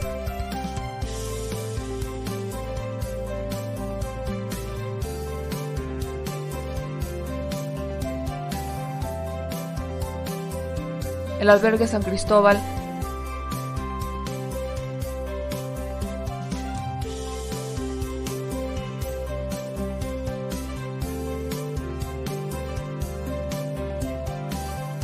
Fundación Toby.